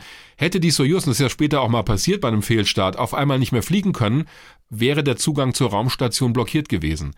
Das darfst du dir in der Raumfahrt eigentlich nicht leisten. Und hätten wir da Hermes gehabt, Wunderbar. Hermes ist auch flexibel. So eine Kapsel kannst du halt nur begrenzt steuern beim Wiedereintritt. Mit Hermes hättest du auf einer normalen Landebahn landen können, hättest beim Landeanflug auch rechts und links große Strecken zurücklegen können.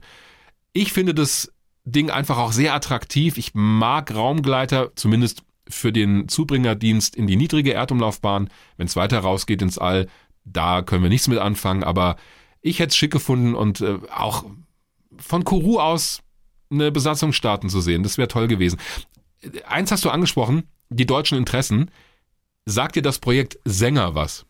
Hängt ja damit eigentlich ein bisschen auch zusammen, gell? Ja. ja. Benannt ja. nach Eugen Sänger, eben auch ein Techniker, der schon damals im Zweiten Weltkrieg, also unter den Nazis, einen sogenannten Silbervogel entwickelt hat auf dem Reißbrett. Das nannte sich Antipoden-Ferngleiter. Ich musste immer erst gucken, ob da ein B steht, aber Antipoden, also es war so eine Art Raketenflugzeug, das starten soll und dann immer wieder von der Atmosphäre abprallt, um weit entfernte Ziele zu erreichen. Und dort Bomben abzuwerfen zum Beispiel. Und aus diesem Sängerprojekt aus der Zeit des Nationalsozialismus ist dann später Sänger geworden. Es gab nochmal einen Entwurf auch in den 60er Jahren für so ein geflügeltes Raumtransportsystem aus Deutschland, also zweistufig, eine Startstufe, die mit luftatmenden Triebwerken den Raumgleiter erstmal auf große Höhen bringt, dann trennt er sich ab und fliegt alleine mit eigenem Antrieb ins All. Das wurde später nochmal in den 80er, 90er Jahren wiederbelebt. Es nannte sich Sänger 2 und es wird immer auch so ein bisschen als Konkurrenzprojekt dargestellt zu Hermes oder zumindest als ein Projekt, an dem Deutschland eigene Interessen hat und wie es so ist, äh, um die eigene Industrie dann zu fördern, denn äh, federführend bei Hermes waren die Franzosen. Also Deutschland hatte da einen wesentlich geringeren Anteil in der Finanzierung am Anfang. Also das kann ich mir vorstellen, dass das politisch auch eine Rolle gespielt hat. Natürlich ist aus Sänger 2 auch nichts geworden, denn sowas national zu machen, das, das wäre gar nicht gegangen. Also am Ende wollte man so ein Testflugzeug bauen, auch das ist in der Versenkung verschwunden. Schade, denn auch das wäre ein innovativer Weg gewesen, ins All zu kommen. Ja, du sagst schade, aber da steckt auch immer, habe ich so Gefühl, gerade in den 80er Jahren so ein bisschen auch Größenwahn drin, auch nationaler Größenwahn. Es gab damals auch eine Studie, ich glaube, von der Gesellschaft für Auswärtige Politik, wenn ich es richtig in Erinnerung habe, die auch in der politischen Situation eine große Rolle gespielt hat und die hatte hochfahrende, große Pläne für eine nationale Raumfahrtpolitik bis hin zu einem nationalen Raketenabwehrsystem. Mhm. Musst dir mal vorstellen. Das war schon ein ganz schöner Hype damals, ja. Und ich glaube, dieses Sängerprojekt, das hatte noch ein anderes Problem. Es tauchten nämlich tatsächlich in dieser Phase das erste Mal so Begriffe aus wie Technikfolgenabschätzung. Es wurden plötzlich Studien aufgesetzt von wegen, welche Umweltbelastung bringt das zum Beispiel mit, ja? Sind die Kosten eigentlich gerechtfertigt? Das war in den 80er Jahren dann neben auf der einen Seite diesen sehr, sehr ambitionierten Plänen, zumindest in bestimmten Kreisen, war das eine neue Entwicklung, die auch plötzlich kritische Fragen gestellt hat. Richtig. In dieser Phase ist Sänger auch entstanden, beziehungsweise sollte entwickelt werden. Es gab dann aber auch eine Studie zum Beispiel zur Technikfolgenabschätzung und da hat Sänger nicht gut abgeschnitten.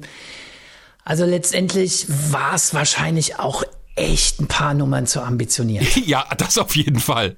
Ich meine, das sieht ja heute noch Deshalb aus. Deshalb schon auch so ein bisschen Größenwahn, gell? Ja, also, das, ich weiß nicht, ob, ja, wenn du es so nennen willst, es ist einfach auch, selbst aus heutiger Sicht ein Projekt, das viele technische Hürden mit sich bringt und das sieht auch heute noch aus wie Science Fiction. Ich habe ein Modell von Sänger, es gab damals eins von Revell, von diesem Sänger 2 Entwurf, das habe ich bei mir noch auf dem Regal stehen. Das sieht halt aus wie ein Science Fiction Flugzeug, wie so eine schnittige, äh, weiß ich nicht, Version eines Überschallverkehrsflugzeugs mit einem Raumgleiter obendrauf. Selbst aus heutiger Sicht, ich meine, das ist ja Jahrzehnte her, sieht das aus wie etwas, das du gerade eben entwickelt hast. Da gebe ich dir vollkommen recht. Es war vielleicht ein paar Nummern zu groß.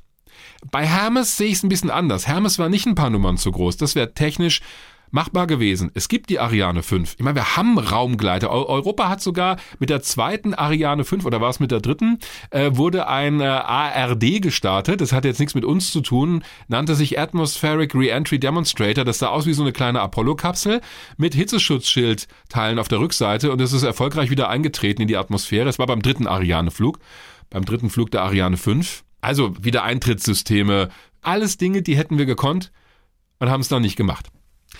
Jetzt, Olli, Trommelwirbel, kommst du. Die Weltraumkanone Harp. Ich bin sehr gespannt. Ich kenne ja bislang wirklich nur das Stichwort, ja? Ja, HARP steht für High Altitude Research Project. Harp. Also es klingt so ein bisschen wie, wenn du was Schlechtes gegessen hast und aufstößt, finde ich. Aber na gut. Ja, Weltraumkanone. Das erinnert mich, dich wahrscheinlich auch an Jules Verne, die Reise zum Mond, wo eine Raumkapsel, Klammer auf, vollkommen unrealistisch, Klammer zu, mit Menschen an Bord in eine Kanone gesteckt wird. Da macht so Rums und sie fliegen damit zum Mond. Gut, es ist ein Roman, der später ja auch verfilmt wurde von Georges Méliès, übrigens einer der aufwendigsten Kinofilme damals gewesen, Die Reise zum Mond. Und da fliegen sie auch mit der Kanone hoch. Äh, so ähnlich war die Idee bei Harp. Das sollte Nutzlasten mit einer Kanone in große Höhe schießen, dieses Projekt. Vielleicht sogar in den Weltraum, wie damals wie bei Jules Verne. Ein gemeinsames Projekt der Vereinigten Staaten von Amerika und Kanada. Federführender Ingenieur war der Kanadier Gerald Vincent Bull. Der hatte folgende Idee, und das finde ich auch schon wieder charmant. Der hat einfach alte Schiffskanonen verwendet, nämlich 16 Zoll Rohre, also 40 Zentimeter, richtige Kavenzmänner, die aneinander montiert zu einem Rohr von 36 Metern Länge. Dieses Projekt lief von 1961 bis 1967 mit einer Kanone auf Barbados oder Barbados, wie man glaube ich in irgendeinem Schlager sagt, also in der Karibik. Es gab auch noch eine zweite in Arizona. Und dort in Arizona wurde Ende 1966 auch ein Geschoss von 190 Kilogramm Masse etwa auf 180 Kilometer Höhe geschossen. Das nannte sich Martlet 2. Und auch schon vorher wurden damit regelmäßig Geschosse an die Grenze zum Weltraum geschossen. Und da auch schon mal meine erste Einschätzung. Also für Höhenforschungsprojekte, was du sonst mit Höhenforschungsraketen machst, um die höhere Atmosphäre zu erforschen, für sowas kann ich mir vorstellen, hat das Sinn, so ein Projekt. Denn das ist günstig und du kannst regelmäßig Nutzlasten auf solche Höhen befördern. Die große Herausforderung war oder die Schwierigkeit bei diesem Projekt, du erreichst ja die höchste Geschwindigkeit und auch die höchste Beschleunigung vor allen Dingen an der Mündung der Kanone. Also es ist anders als bei einer Rakete. Die beschleunigt langsam und gemächlich, die Beschleunigung wird immer stärker und die Endgeschwindigkeit erreicht sie ganz am Ende. Bei dieser Kanone musst du die ja mit einem unglaublichen Affenzahn aus dem Rohr rausschießen und dann es wurden später auch natürlich Treibsätze noch montiert, aber wenn du nur ein Geschoss rausschießt, dann wird es, sobald es die Kanone verlässt, immer langsamer, langsamer, langsamer. Es wird ja abgebremst durch die Atmosphäre, natürlich auch durch die Erdschwerkraft. Und das ist anders als bei einer Rakete. Das heißt, die höchste Beschleunigung wirkt beim Start. Und das sind mehrere tausend G gewesen, also ein tausendfaches der Erdanziehung. Die Messgeräte mussten deshalb eingeharzt werden, damit die Elektronik das übersteht. Jetzt brauchen wir gar nicht zu fragen, ob Menschen das überlebt hätten. Natürlich nicht. Die wären danach, ich weiß es nicht, flach wie ein Blatt Papier gewesen, wenn überhaupt. Also das funktioniert nicht für astronautische Missionen. Es funktioniert auch nicht mit einer Kanone gleich in die Umlaufbahn zu gehen. Dafür hätte dieses Geschoss weiterentwickelt werden müssen und es gab es auch diesen Entwurf, nannte sich Martlet 4. Eine kleine Rakete in Form eines Geschosses. In der Basisversion hättest du damit 23 Kilogramm in eine niedrige Erdumlaufbahn bringen können, also in rund 400 Kilometer Höhe am höchsten Punkt. Mit Flüssigkeitstriebwerken in dieser Rakete sogar 90 Kilogramm. Daraus wurde nichts, das Programm wurde 1967 beendet. Auch darauf geht Eugen Reichel in seinem Buch geheime Raumfahrtprojekte ein und er stellt es dann eben auch als einen politischen Streit dar. Das fand ich auch interessant, dass es eben auch politische Gründe gab, äh, wer bringt eigentlich Dinge in den Weltraum, wer startet eigentlich Satelliten. Gerald Bull allerdings, der Ingenieur, der war so besessen von diesem Projekt, der hat einfach, so wird das immer auch beschrieben, gerne an Kanonen rumgeschraubt. Das war halt sein Ding. Also das hat ihn fasziniert und deshalb war es ihm eigentlich auch erstmal relativ egal, welchen Partner er hat für das Projekt. Er hat also weitere Partner gesucht und sie am Ende, Achtung, im Irak gefunden. Äh, für Saddam Hussein hat er dann eine Riesenkanone konstruiert und auch angefangen zu bauen. Das nannte sich Projekt Babylon. Eugen Reichle schreibt in seinem Buch, dass Gerald Bull den Irak davon überzeugt hat, dass das Land nur ernst genommen wird, auch von den anderen großen Nationen, wenn es ein Raumfahrtprogramm hat, wenn es Satelliten starten kann. Es sei also nicht zuerst eine militärische Entwicklung gewesen, auch, und ich meine, das spricht wiederum für sich, weil die Kanone halt, die konntest du nicht schwenken, also konntest nur in eine Richtung schießen, im Prinzip auf ein Ziel. Sie wäre auch leicht aus der Luft zu bekämpfen gewesen, die hättest du nicht abbauen können, also eine gezielte Bombe drauf und dann wäre das Ding kaputt gewesen. Aber es gab natürlich auch damals den großen Verdacht, dass Saddam Hussein sich da eine Riesenkanone baut, um Israel anzugreifen. Nach dem Golfkrieg, nach der Operation Desert Storm, wurden auch Teile dieser Kanone, also die teilweise fertiggestellte Kanone entdeckt im Irak. Gerald Bull hat es allerdings nicht mehr miterlebt. Der wurde am 22. März 1990 in Brüssel erschossen, umgebracht. Da war auch der Sitz seiner Firma Space Research Corporation. Und viele waren damals davon überzeugt, dass der israelische Geheimdienst dahinter steckt. Dieser Vorwurf kam unter anderem aus Großbritannien. Das wurde aber nie bewiesen. Es ist nie jemand verurteilt worden wegen dieses Mordes. Also mein Fazit vom Prinzip her wäre das machbar gewesen sicherlich, denn es wurden ja schon Nutzlasten in große Höhen geschossen. Aber wenn wir heute die Entwicklung dieser ganzen kleinen Trägerraketen sehen, auch davon hatten wir es schon in der Folge über den deutschen Weltraumbahnhof, die sogenannten Micro-Launcher, dann bist du damit auch sehr viel flexibler. Du kannst verschiedene Umlaufbahnen ansteuern, auch verschiedene Bahnebenen. Also wenn wir uns diese Kanone im Irak mal anschauen, die ist unbeweglich. Die schießt nur in eine Richtung unter einem bestimmten Winkel. Du wärst also, wenn du was ins All hättest schießen wollen, immer in einer Umlaufbahn, in einer Bahnebene gelandet. Du hättest sie nicht nach rechts und links schwenken können. Ah, also das erschließt sich mir nicht so richtig, warum das jetzt das Ei des Kolumbus sein soll. Und diese hohe Beschleunigung beim Start von mehreren tausend G, das ist nur für bestimmte Nutzlasten denkbar. Also ein Satelliten mit empfindlichen Solarzellenauslegern oder irgendwelchen äh, Messgeräten, die eben nicht ganz hohe Beschleunigungen vertragen, den hättest du da nicht reinpacken können. Wofür es sinnvoll gewesen wäre, um Messinstrumente in die hohe Atmosphäre zu schießen, denn die müssen auch bei einem Start einer Höhenforschungsrakete relativ hohe Beschleunigung aushalten, allerdings äh, deutlich unter 1000 G. Hm. Also ich würde mal sagen, der Raumfahrt ist nichts verloren gegangen. Ja, also hört sich so an. Ich meine, die Geschichte ist mit dem Entwickler, der dann in Brüssel erschossen wird, das ist ja Thriller-like, aber ansonsten mal rein technisch habe ich das Gefühl, nee, also es hat schon seine Gründe. Also sagen wir mal so, Gründe hast du ja schon genannt, ja. aber ich würde mal sagen, es ist kein großer Verlust für die Raumfahrt. Nee, für die Raumfahrt nicht, für die Höhenforschung und für die Möglichkeit, ja. möglichst billig auch studentische Nutzlasten auf hohe Höhen zu bringen. Aber gut, dafür hast du auch Höhenforschungsraketen. Das Deutsche Zentrum für Luft- und Raumfahrt hat auch so ein Projekt, wo Studentennutzlasten in solchen kleinen Raketen von Kiruna aus in Schweden gestartet werden. Also da brauche ich keine Riesenkanone, wo du ja immer diesen sogenannten Dual-Use-Aspekt hast. Denn natürlich, wofür wird eine Kanone eigentlich gebaut? Um ein weit entferntes Ziel zu bekämpfen hier auf der Erde und nicht um irgendwas ins All zu schießen. Also für die Raumfahrt, da gebe ich dir recht ist nicht wirklich was verloren gegangen. Mich fasziniert's auch nicht so. Ja, da macht's halt bumm und da fliegt das vorne raus. Ja, und dann hast du da oben so was eingeharztes drin oder vielleicht einen lustlosen Satelliten, ich weiß nicht. Aber interessant ist, dass es dich trotzdem fasziniert hat. Mich hat nur der Begriff hellhörig gemacht, aber ansonsten kann man echt sagen, komm, Strich drunter. Womit wir bei ah, NERVA wären, das habe ich mir natürlich gewünscht. Nuclear Engine for Rocket Vehicle Application, zu Deutsch Kernenergietriebwerk für Raketenvehikel-Anwendung. Ah, ich liebe diese holprigen Übersetzungen. Also da sind wir auch schon mal drauf eingegangen in unserer Mars, Mond und auch Antriebsfolge. Nerva war ein Kernenergietriebwerk für Raketen. Das ist nie ins All geflogen, aber es ist in den 60er und 70er Jahren fertig entwickelt und getestet worden in der Wüste von Nevada. Die Idee war, wenn wir zum Mars fliegen wollen, dann brauchen wir effizientere Antriebe als die chemischen Antriebe, die wir heute haben. Chemischer Antrieb heißt, du hast einen Treibstoff, zum Beispiel Kerosin, und einen Verbrennungsträger, die bringst du zusammen in einer Brennkammer, dort reagieren sie miteinander, es entsteht heißes Gas, das durch eine Schubdüse in eine bestimmte Richtung ausgestoßen wird und durch den Rückstoß fliegst du nach vorne. So funktionieren alle gängigen Trägerraketen. Das ist das gleiche Grundprinzip.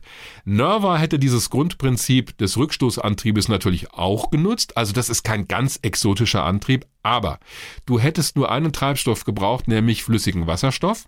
Den hättest du in einen Reaktor geleitet.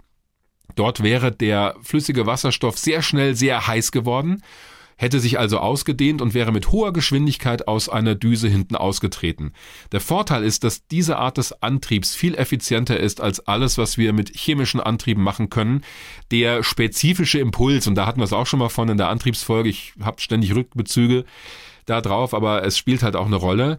Äh, das ist so ein Maß für die Leistungsfähigkeit eines Raketenantriebs. Wie effizient ist der? Kannst du ungefähr vergleichen mit der Angabe, wie weit schafft es ein Auto, also wie viele Kilometer fährt es mit einem Liter Sprit an Bord? Dieser spezifische Impuls wäre bei Nerva sehr hoch gewesen im Vergleich zu konventionellen Triebwerken. Das wurde fertig entwickelt. Es fing schon Ende der 50er Jahre an, die Entwicklung. Das Prinzip war eigentlich sehr schnell klar. Ne? Kernreaktor heiß machen, Wasserstoff durch, fertig. In der Entwicklung war es dann doch wesentlich komplizierter, denn dieser Wasserstoff ist natürlich auf eine gewisse Weise aggressiv. Der greift die Brennstäbe an und das Material, aus dem der Reaktor besteht. Das so zu bauen, dass er nicht schnell erodiert und am Ende versagt, das war eine Schwierigkeit. Und auch dafür zu sorgen, dass dieser Reaktor sicher funktioniert, denn überall, wenn du mit Kernenergie arbeitest, musst du dafür sorgen, dass es nicht zu einer unkontrollierten Kettenreaktion kommt. Und deswegen wurde auch in der Wüste von Nevada ein Reaktor mal absichtlich in die Luft gejagt, um es mal so zu sagen, um zu schauen, was passiert denn da. Und es gab keine Kernreaktion. Also der ist explodiert natürlich und es wurde auch radioaktives Material rund um den Teststand verstreut, aber es gab jetzt keinen Atompilz. Das wäre gar nicht gegangen. Das ist einfach nicht so konstruiert gewesen. Das heißt, es wäre im Betrieb sehr sicher gewesen. Es wurde am Ende nicht ins All geschickt und das Projekt wurde eingestellt, weil es keinen Bedarf mehr dafür gab. Nach der Mondlandung war schnell klar, es gibt keine astronautischen Flüge zum Mars. Die Politik hatte ganz andere Prioritäten. Alle Pläne der NASA in diese Richtung wurden gestrichen. Das Einzige, was verwirklicht wurde, war die Raumfähre des Space Shuttle. Auch da sollte eine nukleare Oberstufe eigentlich mal gebaut werden, so eine Art Weltraumschlepper für Flüge zwischen Erde und Mond hin und her. Das ist auch nicht realisiert worden. Nerva ist in der Versenkung verschwunden. Es wurde in den 90er Jahren nochmal wiederbelebt unter einem anderen Namen, auch für militärische Anwendungen. Und ich bin ziemlich sicher, wenn die Menschheit sich irgendwann mal auf zum Mars macht, dann werden solche nuklear-thermischen Antriebe, wie das heißt, oder Fissionsantriebe auch eine Rolle spielen. Worauf wir gucken müssen natürlich, ist die Sicherheit beim Start. Denn sollte die Rakete explodieren und dieser Reaktor fällt runter, dann muss gewährleistet sein, dass dadurch nicht äh, was am Boden verseucht wird. Das müsste man entsprechend kapseln. Äh, da sehe ich noch ein gewisses Fragezeichen, aber die Technik an sich ist robust, die funktioniert und sie ist auch effizient. Jetzt habe ich am Anfang noch kurz gesagt, Nerva und die Saturn V25SU ich finde diesen Moment des Schweigens toll. Der Olli fragt sich ich wahrscheinlich. Ich dir fasziniert zu. Die Saturn, ja, wie war das? Ja, das V25 SU. Ja, die Saturn 5 25 SU. Also. Das wäre eine Weiterentwicklung der Mondrakete Saturn 5 gewesen, die ich toll finde. Also auch davon gibt es nur Zeichnungen. Da wäre die erste Stufe verlängert worden. Es wären vier Feststoffraketen montiert worden an die erste Stufe. Im Prinzip die Feststoffraketen, die man für Space Shuttle entwickelt hat. Die zweite Stufe wäre fast genauso gewesen wie vorher. Und die dritte Stufe, das wäre so eine Nerva-Antriebsstufe gewesen, so ein Antriebsmodul. Und daraus, mit mehreren Starts, hättest du in der Erdumlaufbahn ein Mars-Raumschiff zusammenbauen können und damit eine Besatzung zum Mars schießen können, schon in den 1980er Jahren. Deswegen finde ich diese Weiterentwicklung der Saturn V einfach klasse, weil du hättest nichts grundsätzlich Neues erfinden müssen. Es wäre mit der vorhandenen Technik möglich gewesen, Menschen in den 80er Jahren zum Mars zu schicken. Gut, heute wissen wir viel mehr über den Mars und die Umgebungsbedingungen und über Reisen durchs All und dass das alles nicht so trivial ist. Aber so von der Start- und Raumschiffinfrastruktur wäre das gegangen. Deswegen ein weinendes Auge meinerseits, was Nerva angeht. Klar, auch da kannst du sagen, es ist am Geld gescheitert. Es ist aber natürlich am politischen Willen gescheitert, denn man brauchte es nicht mehr. Es gab keinen Bedarf mehr für diese Art des naja, Antriebs. Naja, naja, naja. Also ich meine, eins ist ja klar. Wenn du Geld irgendwie unendlich hast, kannst du ja alles finanzieren. Von daher ist das echt so ein bisschen so eine Binse, gell? Es ist am Geld gescheitert. Ja, ist so, aber das ist ja irgendwie, eigentlich ist es ja selbstverständlich. Mit dem politischen Willen, ja, kann ich nachvollziehen, aber so wie du das beschreibst, es gab halt auch einfach dann keinen Bedarf, ja? ja. Also dann hätte man halt wirklich sagen müssen, jetzt waren wir auf dem Mond, jetzt gleich weiter zum Mars, ja? Da habe ich aber auch das Gefühl, die Idee war vielleicht auch einfach ein bisschen zu früh, gell? Also du sagst ja auch, wenn wir jetzt über bemannte Missionen zum Mars reden, werden sicher auch Elemente von Nerva wieder auftauchen, halt eben diese Technik. Klingt auch so, als wärst du die Idee zum falschen Zeitpunkt vielleicht gewesen, auch bisschen zu früh. Ja, es wurde während Apollo natürlich alles Mögliche ersonnen, um danach weiterzumachen. Äh, Flüge zum Mars, eine ständig mit Astronautinnen und Astronauten besetzte Station auf dem Mond, Pendelverkehr zwischen Mond und Erde, eine große Raumstation, ein Shuttle.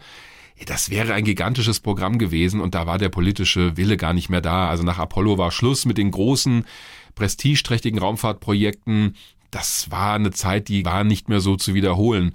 Wäre es in diesem Apollo-Spirit weitergegangen, wäre das vielleicht was geworden. Aber ich denke, wenn wir zum Mars wollen, brauchen wir nuklear-thermische, nuklear-elektrische Antriebe auch, also, oder auch diese Plasmatriebwerke, also irgendwas, was über chemische Antriebsmethoden hinausgeht, das kann auch die Reisezeit verkürzen. Also sprich, möglicherweise war bei Nova nicht alles umsonst. Nein, auf keinen Fall. Die Entwicklung mit Sicherheit nicht und die ganzen technischen Unterlagen existieren ja auch noch. Gut, nach so viel Technik bin ich tatsächlich ein bisschen froh, dass wir jetzt zur Mars One kommen. Ja. Weil das hat jetzt mal tatsächlich, zieht seine Faszination eigentlich nicht aus technischen Aspekten, sondern eher aus ethischen und aus ähm, anderen Faktoren, die da eine Rolle spielen. Genau, Mars One war das Projekt eines Niederländers, Bas Lansdorp, mit der Technik von SpaceX. Also das war ein Projekt, das mit der Entwicklung von SpaceX, mit den Dragon-Raumkapseln immer mehr an Bedeutung gewonnen hat, weil auf einmal eine Technologie da war, die theoretisch in der Lage gewesen wäre, Menschen privatwirtschaftlich finanziert zum Mars zu bringen. Und zwar nicht erst in 30 Jahren, sondern relativ bald. Äh, diese Technologie hat Bas Lansdorp immer auch als Grundlage für seine Pläne genommen. Die Idee war es, Menschen zum Mars zu schicken, ohne die Möglichkeit zurückzukehren, also nur dort zu landen, eine Kolonie aufzubauen und mit den Ressourcen dort und mit Hilfe von Nachschubflügen von der Erde zu überleben. Das Ganze sollte finanziert werden über Fernsehgelder, also über TV-Einnahmen äh, in Form einer Art Castingshow. Also wer fliegt am Ende damit? Auch die Fernsehübertragungsrechte sollten vermarktet werden, so ein bisschen wie große Sportereignisse, Champions League, ich weiß nicht, Bundesliga, whatever, Olympische Spiele denn es wären äh, Milliarden, äh, ich weiß nicht, zig Milliarden notwendig gewesen, um das zu finanzieren, privat vor allen Dingen zu finanzieren. Und daran ist es am Ende auch gescheitert. Was ich aber interessant fand, also das Projekt, können wir kurz machen, ist in der Versenkung verschwunden, Klammer auf, zu Recht, Klammer zu, denn ich halte es technisch für nicht seriös. Es wären wahrscheinlich viele Menschen auch auf dem Mars gestorben, weil äh, also die Möglichkeit auch nicht zurückzukehren, hätte sie auf diesem Planeten auf Gedeih und Verderb für immer bleiben lassen. Also zumindest bis irgendjemand kommt und sie abholt und dann wären die vielleicht gar nicht mehr am Leben gewesen. Und es ist halt nicht trivial, auf dem Mars mal ebenso zu überleben. Open End, nee, da mache ich nicht mit. Es war auch von der ganzen äh, Organisation her, finde ich, halbseiden. Also, also bitte mit einer Fernseh-Casting-Show Leute zum Mars zu schicken. Wo bleibt da die Wissenschaft? Wo bleibt da das Eigentliche, was mal Menschen zum Mars bringen soll? Auch so diese Faszination und vor allen Dingen es nicht als profitorientiertes Projekt zu machen. Hallo? Also, nee, nee, nee, nee, nee. Also, siehst, da sträuben sich bei mir viele Nackenhaare. Allerdings, und da komme ich zu dem, was mich bei dem Projekt dann doch fasziniert hat.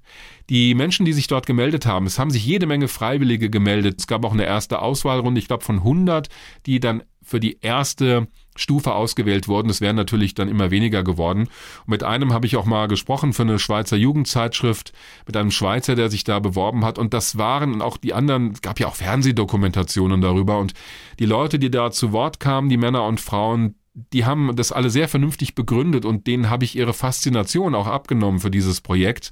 Die wollten eben der Menschheit den Weg zum Mars ebnen und waren selbst fasziniert von dieser Idee und hätten dafür auch alles hinter sich gelassen. Also das waren keine waghalsigen Spinner, die sagen, Adrenalin, geil, ich will zum Mars und nee, die waren sehr reflektiert häufig und auch sehr haben sehr über dieses Projekt selbst eigentlich hinausgedacht, nach dem Motto, wenn wir es nicht machen, dann macht es vielleicht gar keiner. Und das Zweite, was ich de, an dem Projekt durchaus interessant gefunden habe, bei all den Unzulänglichkeiten in der Technik hat immerhin Mars One mal versucht durchzuspielen, was mit dem Stand der Technik und dem, was wir in den kommenden Jahren entwickeln werden, möglich ist. Also wirklich mal zu zeigen, es würde gehen. Wir könnten wahrscheinlich Menschen erfolgreich zum Mars bringen. Ob sie dort erfolgreich überlebt hätten, ist die andere Frage. Ein irres Projekt, ethisch denke ich total fragwürdig, auch aus meiner Sicht, wegen dieser Idee des One-Way-Tickets zum Mars, weil du gerade gesagt hast, die Leute, die sich da beworben haben, das waren jetzt keine Abenteurer oder Spinner oder so. Also ich habe, glaube ich, mal gelesen, da sind Leute dabei gewesen, die hätten das gemacht, obwohl das bedeutet hätte, dass sie ihre Familie auf der Erde zurücklassen und die nie mehr wiedersehen. Genau, ja. ja. Also das waren wirklich Leute, ich glaube, die hatten nach dem, was ich gelesen habe, wirklich so Entdeckermotive, auch sehr hehre Motive, aber was ich schon krass finde, welchen Preis die Leute zu zahlen bereit gewesen wären, um eben diese Idee, Mission zum Mars die verwirklichen zu können. Davor habe ich auch Respekt wirklich. Ich kann es mir selber überhaupt nicht vorstellen. Also da wäre für mich längst Schluss gewesen. Ich hätte mich da nie für beworben. Das will was heißen. Und das will was Der heißen. Weltraum Wagner hätte sich nicht beworben für eine Mission zum Mars. Nee, dafür hält mich doch zu viel auf der Erde langfristig. Also zu sagen, ich, ich breche alle Zelte ab und ich mache bei sowas mit und weiß nicht, was am Ende rauskommt und überlebe es Ja, vielleicht ja. auch gar nicht. Nee, das kann ich mir nicht vorstellen, aber ich respektiere das auch und war auch wirklich beeindruckt von manchen Argumentationen der Leute, die sich da ernsthaft beworben haben. Und ähm, ein bisschen melancholisch stimmt es für mich, weil ich einen Eindruck habe, die wurden auch ein bisschen verarscht. Also Ja, das würde auch so, denke ich auch, gell? Also die hatten, glaube ich, echt sehr seriöse Hintergedanken oder Motive, besser gesagt. Nicht Hintergedanken ist ein blöder Begriff, sehr seriöse Motive und sind da auch sehr reflektiert rangegangen. Und ich hatte auch so den Eindruck, als ich das gelesen habe, deren Idealismus hat man da auch echt ausgenutzt. So viel zu Mars One. Damit kommen wir zu dem letzten der Projekte, die wir auf der Liste hatten und bei dem wir ein bisschen diskutiert haben, gehört das da rein und ich habe gesagt, doch, auf jeden Fall. Die Frage nämlich, wäre vielleicht eine Amerikanerin die erste Frau im All gewesen? Es haben tatsächlich Frauen in den USA damals in den 60er Jahren ein Astronautentraining gemacht, als die sogenannten Mercury 7 schon längst benannt worden waren. Die Mercury 7, das waren die sieben Astronauten, die ausgewählt wurden für das Mercury-Programm. Das war das erste astronautische Programm der NASA da wollte man einfach jemanden ins All schicken. Einen Menschen in einer Raumkapsel, wo auch nur einer reinpasst, gerade so ein paar Mal um die Erde fliegen lassen und damit die Sowjetunion schlagen in diesem Weltraumwettrennen. Hat am Ende nicht funktioniert. Juri Gagarin war am 12. April 1961 schneller. Es gab aber Frauen, die gesagt haben, wir wollen das auch mitmachen und die haben sogar diese Tests mitgemacht. 13 Frauen waren es am Ende, die alle diese Tests bestanden hatten, die also bereit gewesen wären medizinisch für eine Reise ins All. Die bekamen aber keine Chance für den Start und deswegen war dann Valentina Tereshkova aus der Sowjetunion 1963 die erste Frau im All. Ich habe darüber mit der Historikerin Amy Shearer Title gesprochen. Die ist auch bekannt in Raumfahrt-Fan- und Nerdkreisen, denn sie hat einen eigenen YouTube-Kanal, nennt sich Vintage Space. Da schaut sie auf frühere Raumfahrtprojekte, auch teilweise auf Projekte, die nicht verwirklicht wurden. Von daher passt es gut in diese Folge und auch über politische Zusammenhänge hat sie wirklich einen tollen Überblick. Äh, Ich kann den YouTube-Kanal wirklich empfehlen für alle, die sich da ein bisschen mehr reinfrickeln wollen. Und sie hat ein Buch geschrieben. Es nennt sich Fightin' for Space, Two Pilots and the Historic Battle for Female Spaceflight. Und da porträtiert sie zwei Frauen, die damals dieses Training mitgemacht haben. Und an deren Beispiel zeigt sie, woran sie am Ende gescheitert sind. Darüber habe ich mit ihr natürlich gesprochen auf Englisch. Ich werde aber zwischendurch jetzt immer mal zusammenfassen, was sie gesagt hat. Meine erste Frage an Sie war natürlich, ob es damals Ende der 50er, Anfang der 60er Jahre überhaupt ernsthaft in Erwägung gezogen wurde in den USA, dass Frauen ins All fliegen. Amy, in your book Fighting for Space, you are focusing on uh, two female pilots who were excellent in their field and who tried to become female astronauts, who tried to become perhaps the first women in space, Jerry Cobb and Jackie Cochran. To put that into perspective, was it even officially considered in that time, in the late 50s and early 60s in the United States, that women should also fly in space and not only men? Uh, no, it was not, which is the uh, the answer no one ever wants to hear. But no, it wasn't ever something that was seriously considered. It was really a medical curiosity because the doctors who were doing the first biomedical research into you know, human survival in space, uh, namely Dr. Randy Lovelace, who did the testing of the Mercury astronauts as well as this group of women, they were curious because women on average are smaller, they're lighter, they consume fewer resources, including oxygen and food. And as you know, in space flight, mass is key. If you have a lower mass payload, it's easier to get it off the ground. If your mm-hmm. astronaut, if your astronaut weighs 50 pounds less than someone else, if you have less mass in the spacecraft, you can do more with instruments. You can have there's ways to free up payload space. So the interest was only ever a medical curiosity. It was never seriously considered by NASA at the time. But it's interesting the arguments you were just talking about, about the weight of women or the physiological aspects. I always thought it would have something to do with politics to get the first woman in space or something like that.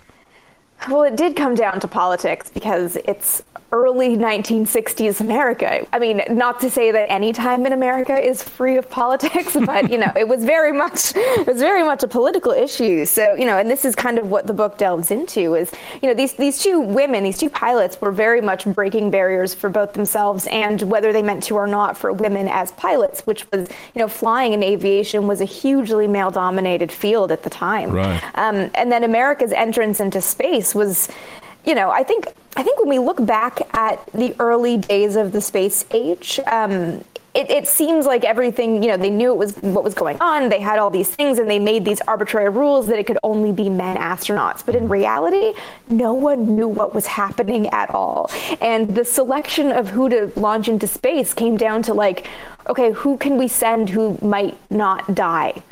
um, you know, it's they had no idea if you know eyes would distort within microgravity and leave an astronaut blind. If you wouldn't be able to swallow without gravity, um, space madness was a thing. You know, no one knew about radiation, about what g forces you could take, and there was you know bits and pieces of this research being done by various scientists and you know engineers all over the world in the years leading up to the space age, but it had never been brought together. Oh. So the decision to launch um, test pilots really came down to this this is potentially the background that gives the least unknowns. You know, test pilots at the time were used to dealing with things happening very fast in a cockpit. They were used to experimental aircraft. They were used to kind of being that link between the engineers on the ground and what was happening in the cockpit. Um, and frankly, they were used to the hazard. You know, test pilots had a very high mortality rate. So taking these people and applying that same skill set, it was kind of the closest equivalency that existed. And by virtue of the way the US military was set up at the time, it was exclusively men. But, mm-hmm. you know, to say it was selecting against women, it was also selecting against like 99% of humanity. Yeah, right. Not a lot of people could do it. Offiziell war das Anfang der 60er Jahre kein Thema, Frauen ins All zu schicken. Die Argumente dafür waren in der Debatte, so sagt Amy Shearer Title, auch eher medizinischer Natur, weil die Fachleute neugierig darauf waren, also Frauen wiegen weniger, sie verbrauchen weniger Ressourcen, also bleibt mehr Raum für wissenschaftliche Instrumente an Bord des Raumfahrzeugs. Am Ende war es auch eine politische Debatte. Diese beiden Pilotinnen, die sie in ihrem Buch beschreibt, haben ja dafür gesorgt, dass Frauen in einer Männerdomäne überhaupt wahrgenommen werden, nämlich in der Luftfahrt. Es gab damals auch viel Unsicherheit, wie der Mensch im All in der Schwerelosigkeit reagiert und deswegen hat sich die NASA auf Testpiloten konzentriert. Da wussten sie, was sie bekommen, nämlich Leute, die auch Risiken eingehen und in gefährlichen Situationen gelassen bleiben. Es war also nicht nur die Entscheidung gegen Frauen damals, sondern die Entscheidung gegen die meisten anderen Leute, weil einfach nur sehr wenige diese Voraussetzungen mitgebracht haben. Ich wollte natürlich wissen, aus welchem Grund genau die NASA sich gegen Frauen entschieden hat damals und ob diese 13 Frauen eigentlich alle auch das Ziel hatten, den Weg für Frauen freizumachen in der Raumfahrt. What do you think was the intention of these uh, 13 women in the end? Was it their goal to generally open the door for women in spaceflight? You know, like I wish that was the answer, but they had very individual needs. Mm-hmm. Um, and what I think is really interesting, right, the story as it's usually told of these 13 women is that they were kind of a, a group of women who were united in their common goal of opening space to women and joining the astronaut corps. But in reality, they had very different goals and very different opinions and different levels of understanding of what was even going on. So in some cases, yes, they wanted to open space for women. In the case of Jerry Cobb, who was kind of their self appointed leader and the one who got furthest not into space, furthest in her quest to talk to NASA. um, her goal was to be the first woman in space because she wanted to be the first female astronaut. It was very much a, a personal goal. And when it comes to, and it sounded Cochran, that it was like oh, sorry, a competition in this group of women, right? Very, yeah, it ended up being a very, this is where I was going to bring in, in, in, the case of Jackie Cochran and kind of how she fits into the story. It's a very complicated role in this whole thing. Um, she was too old. She was medically unfit, even though she would never acknowledge either of those things publicly. She understood that you can't just force people to allow you to do something when you're a woman in a male dominant field. And we have to put this in the context of early 1960s America as well. This is before the you know the second wave of feminism and the kind of women's liberation movement that happened later in the decade. At this point, the government was very much telling you, you know, your men are home from war, you should take care of them.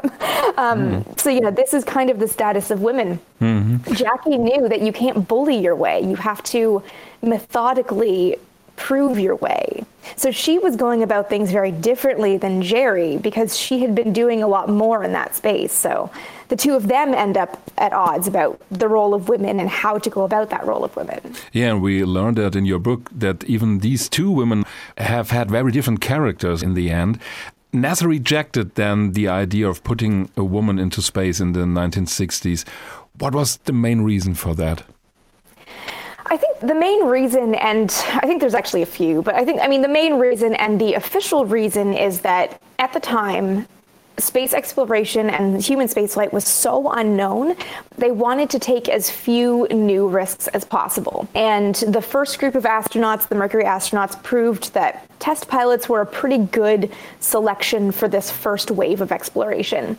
And given that everything was new, every vehicle was new, missions were new, going to the moon was the national goal at this point and was very much an unknown keeping the astronaut qualifications this more or less the same was thought to be the easiest way to go forward without bringing in some new element. Um, so and, they I mean, choose the safest path or the safest, safest option in the end. Yeah, the safest way. And this is, I mean, this is even considering like they knew how to deal with men going to the bathroom in space.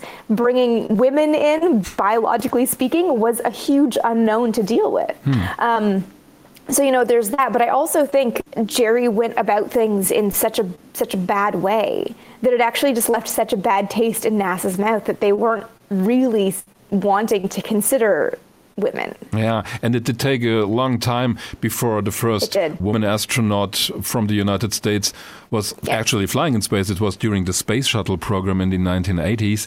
So this yeah. question, I admit, is speculation. But do you think if the United States wouldn't have or if the United States would have decided otherwise, would they have sent the first woman in space before the Soviet Union? Would that have been possible? I think it could have been possible. The Soviet Union, we, you know, whenever this topic comes up, people are want to say, you know, well, the Soviets had a more progressive view of women, except that they didn't. Mm. Um, they launched Valentina Tereshkova in 1963 because they were following the media coverage of Jerry taking on NASA and thought, well, if they're going to do this, we should do it first. and they just launched a woman in the Vostok spacecraft, as you know, is very automated. Mm. She didn't have to do too much. And there was also the propaganda goal that this shows that in the Soviet system, men and women, boys and girls, can grow up to be anything, whereas in the American system, they can't. So it was as much a propaganda win. And, you know, if anybody raises issue with that, it was 19 years before they launched another woman, yeah. and it was in reaction to Sally Ride's announcement. So, you know, America could have done the same thing. The Mercury spacecraft was largely automated. They could have very quickly trained up a woman and launched her for the sake of securing that first. Whether or not that would have um, led to a, you know, a, a denouement like in the Soviet program where it was, you know, a, a, propaganda mission and then it's 20 years before we see another female astronaut, or whether it would have actually started a mixed astronaut corps in the 60s rather than in the late 70s. I, I don't know. That's purely speculative, but America could have done it but it wouldn't have fed into the larger goal. You know, NASA was not about the propaganda wins the same way as the Soviet Union was at the time. Über diese Mercury 13, also die äh, 13 Frauen, die damals dieses Training absolviert haben, wird gerne erzählt dass sie alle zusammengestanden haben, um Frauen den Weg ins All zu ebnen. In Wahrheit waren sie aber sehr unterschiedliche Charaktere, hatten auch ganz individuelle Ziele. Es gab auch Konkurrenz. Das haben wir auch gerade gehört. Jerry Cobb, um die es in diesem Buch unter anderem geht, wollte zum Beispiel ganz klar die erste Frau im All werden. Dazu kam, dass Anfang der 60er Jahre die Rolle von Frauen in den USA noch eine ganz andere gewesen ist als heute, dass das noch ganz anders gesehen wurde. Der Krieg war noch nicht lange her. Da sollten sich die Frauen doch lieber zu Hause um die Männer kümmern, so hieß es, die ja so viel hinter sich hatten. Der offizielle Grund, erstmal keine Frau ins All zu schicken, war, wir wissen so wenig über astronautische Raumfahrt, da wollen wir so wenige Risiken wie möglich eingehen. Denn alles war neu, also nehmen wir Testpiloten, da kaufen wir uns am wenigsten Risiken und Unbekannte ein. Und diese Unbekannte wäre eben auch eine Frau im All gewesen. Dazu kam, dass Jerry Cobb sehr energisch fast schon verbissen die Chefetage der NASA genervt hat, dass eine Frau ins All geschickt werden sollte. Am besten natürlich sie und das hat für noch mehr Vorbehalte gesorgt, sagt Amy Shearer Title. Am Ende hat dann es bis 1983 gedauert, bis die erste Amerikanerin ins All geflogen ist an Bord des Space Shuttles, das war Sally Ride. Amy Shearer Title sagt, das ist zwar Spekulation, aber es wäre möglich gewesen, dass die USA damals der Sowjetunion hätten zuvorkommen können, zumal die Sowjets die Berichterstattung damals genau verfolgt haben über diese Frauen, die ins All wollten. Da gab es ja sogar eine Kongressanhörung, auch das finden wir in diesem Buch. Also haben sich die Sowjets gesagt, na, wenn die das nicht wollen oder es nicht schaffen, dann machen wir es halt. Und wenn wir jetzt über nicht verwirklichte Raumfahrtprojekte reden, wollte ich natürlich die Gelegenheit nutzen, lieber Oliver, von Es war mir klar. Es war mir klar. Was war dir klar? Dass du natürlich noch was anderes gefragt hast. Wenn du schon sagst, irgendwie wollte ich die Gelegenheit nutzen, hast du sie wahrscheinlich noch nach irgendeinem Projekt gefragt, das du irgendwie noch unterbringen wolltest. Ja, ja? du hast mich durchschaut und zwar mit Recht, denn ich habe Amy Shearer Title natürlich gefragt, was denn ihr Lieblingsprojekt war. Logisch. Also an gescheiterten Projekten. Hätte ja auch noch so getarnt. Ja, ja, ja und, und ob solche Projekte eigentlich immer an zu wenig Geld scheitern. In this episode of our podcast, we are talking about spaceflight projects that did not materialize in the end and were cancelled for whatever reason. From your point of view, which of these projects could have made a significant difference in the way we explore space today? Oh, in do you mean in like any program yeah, that didn't right. get off the ground? Just oh, pick one I mean, that you think, okay, that would have been cool. We're going for my all-time favorite, dinosaur. ah, right. That's the small space plane, I think, from mm -hmm. the uh, U.S. Air Force that yes. didn't leave the drawing board, right?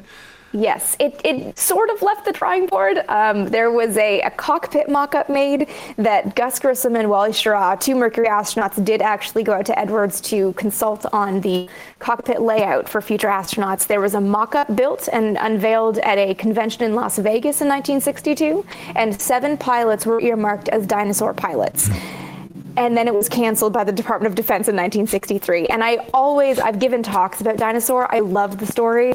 This thing was I, feel like I don't know if this analogy will work, but it was you know it's a camel. It was it was a horse made by a committee. It was you know the Air Force and NASA's predecessor, the National Advisory Committee for Aeronautics, were going back and forth over what this thing should be, whether it should be a bomber, whether it should be a research plane, whether it should be both. And it kept being reclassified to the point where it could never develop before the next change happened. And but think about the idea of a, a, single person space shuttle that could land anywhere in the world if needed was so much smaller than the shuttle we got was And this was so know, much cooler than Mercury, right? Yeah, it had so much more pilot capability. It could make a runway landing. It was reusable. It couldn't have gone to the moon because a shuttle can't land without, you know, the atmosphere. It was designed to land on Earth, but building that capability with pilot functionality at the offset, I think is such a was such a cool alternate history that never happened. It's one of my favorite turning points in the space age to imagine what would have happened if Dinosaur had launched. Yeah, it reminds me a little bit of the story of the European Space Shuttle Hermes, which looked a a bit like Dinosaur, just from the wing layout, but it was much larger.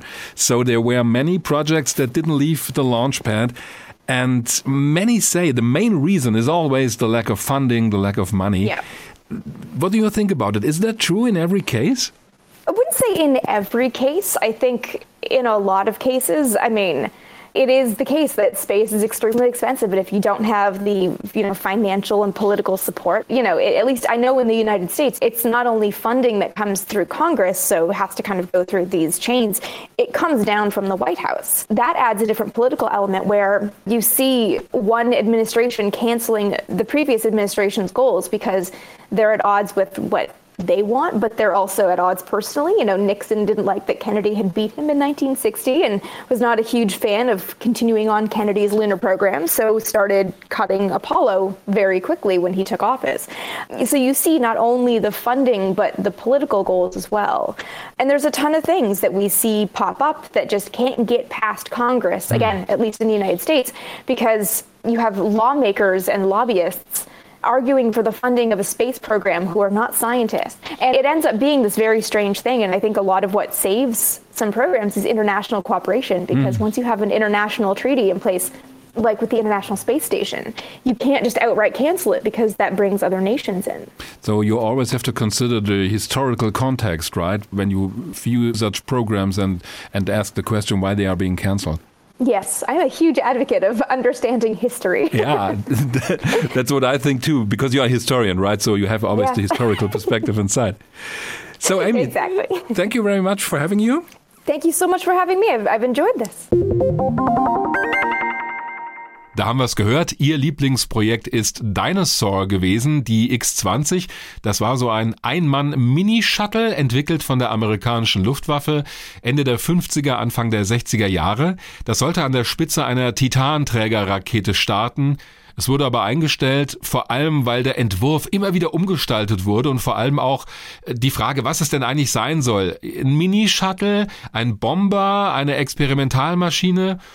Das wurde immer wieder umdefiniert. Immerhin wurde ein 1 zu 1 Modell davon gebaut, das aber nicht fliegen konnte und auch ein Cockpit-Simulator. Das erinnert mich so ein bisschen an Hermes, an die europäische Raumfähre. Die ist ja auch über dieses Stadium nicht hinausgekommen. Bei Dinosaur kam es auch nicht zu einem Flugtest und Amy sagt, wer weiß, was mit so einem Mini-Shuttle alles möglich gewesen wäre zu dieser Zeit. Und das finde ich auch interessant. Das ist schon ein, ein abgedrehtes Projekt und auch einfach was, was so ein bisschen nach Buck Rogers aussieht. Na gut. Auf die Frage, ob Raumfahrtprojekte immer am Geld scheitern, hat sie gesagt, nicht immer. In den USA spielt ja auch eine Rolle, welche Weltraumpolitik der Kongress möchte, aber vor allem das Weiße Haus. Da kommen nicht alle Vorhaben durch den Kongress und es passiert auch, dass die neue Regierung jeweils die Projekte der Regierung davor streicht und was eigenes macht. Das haben wir in den vergangenen Jahren auch immer wieder gesehen, gerade in der astronautischen Raumfahrt, wenn wir über Flüge zum Mond oder weiter zum Mars reden, da kann man das sehr gut zeigen, was sie sagt. Und sie meint auch, viele Projekte werden gerettet, weil es internationale Zusammenarbeit gibt. Siehe internationale Raumstationen, dann gibt's nämlich Verträge, die eingehalten werden müssen und auch eine andere Verbindlichkeit, als wenn du das alleine machst. Soweit Amy Shearer Title. Ich finde, da hat sie recht, was die internationale Zusammenarbeit angeht. Das mag schwierig sein, mühsam und du musst dich mit verschiedenen Partnern arrangieren, aber es sorgt dafür, dass am Ende so etwas wie die ISS auch funktioniert. Dinosaur X20. Ja. ja, ja bitte. Nichts, nichts. Jetzt sag bloß, das kanntest du vorher nicht.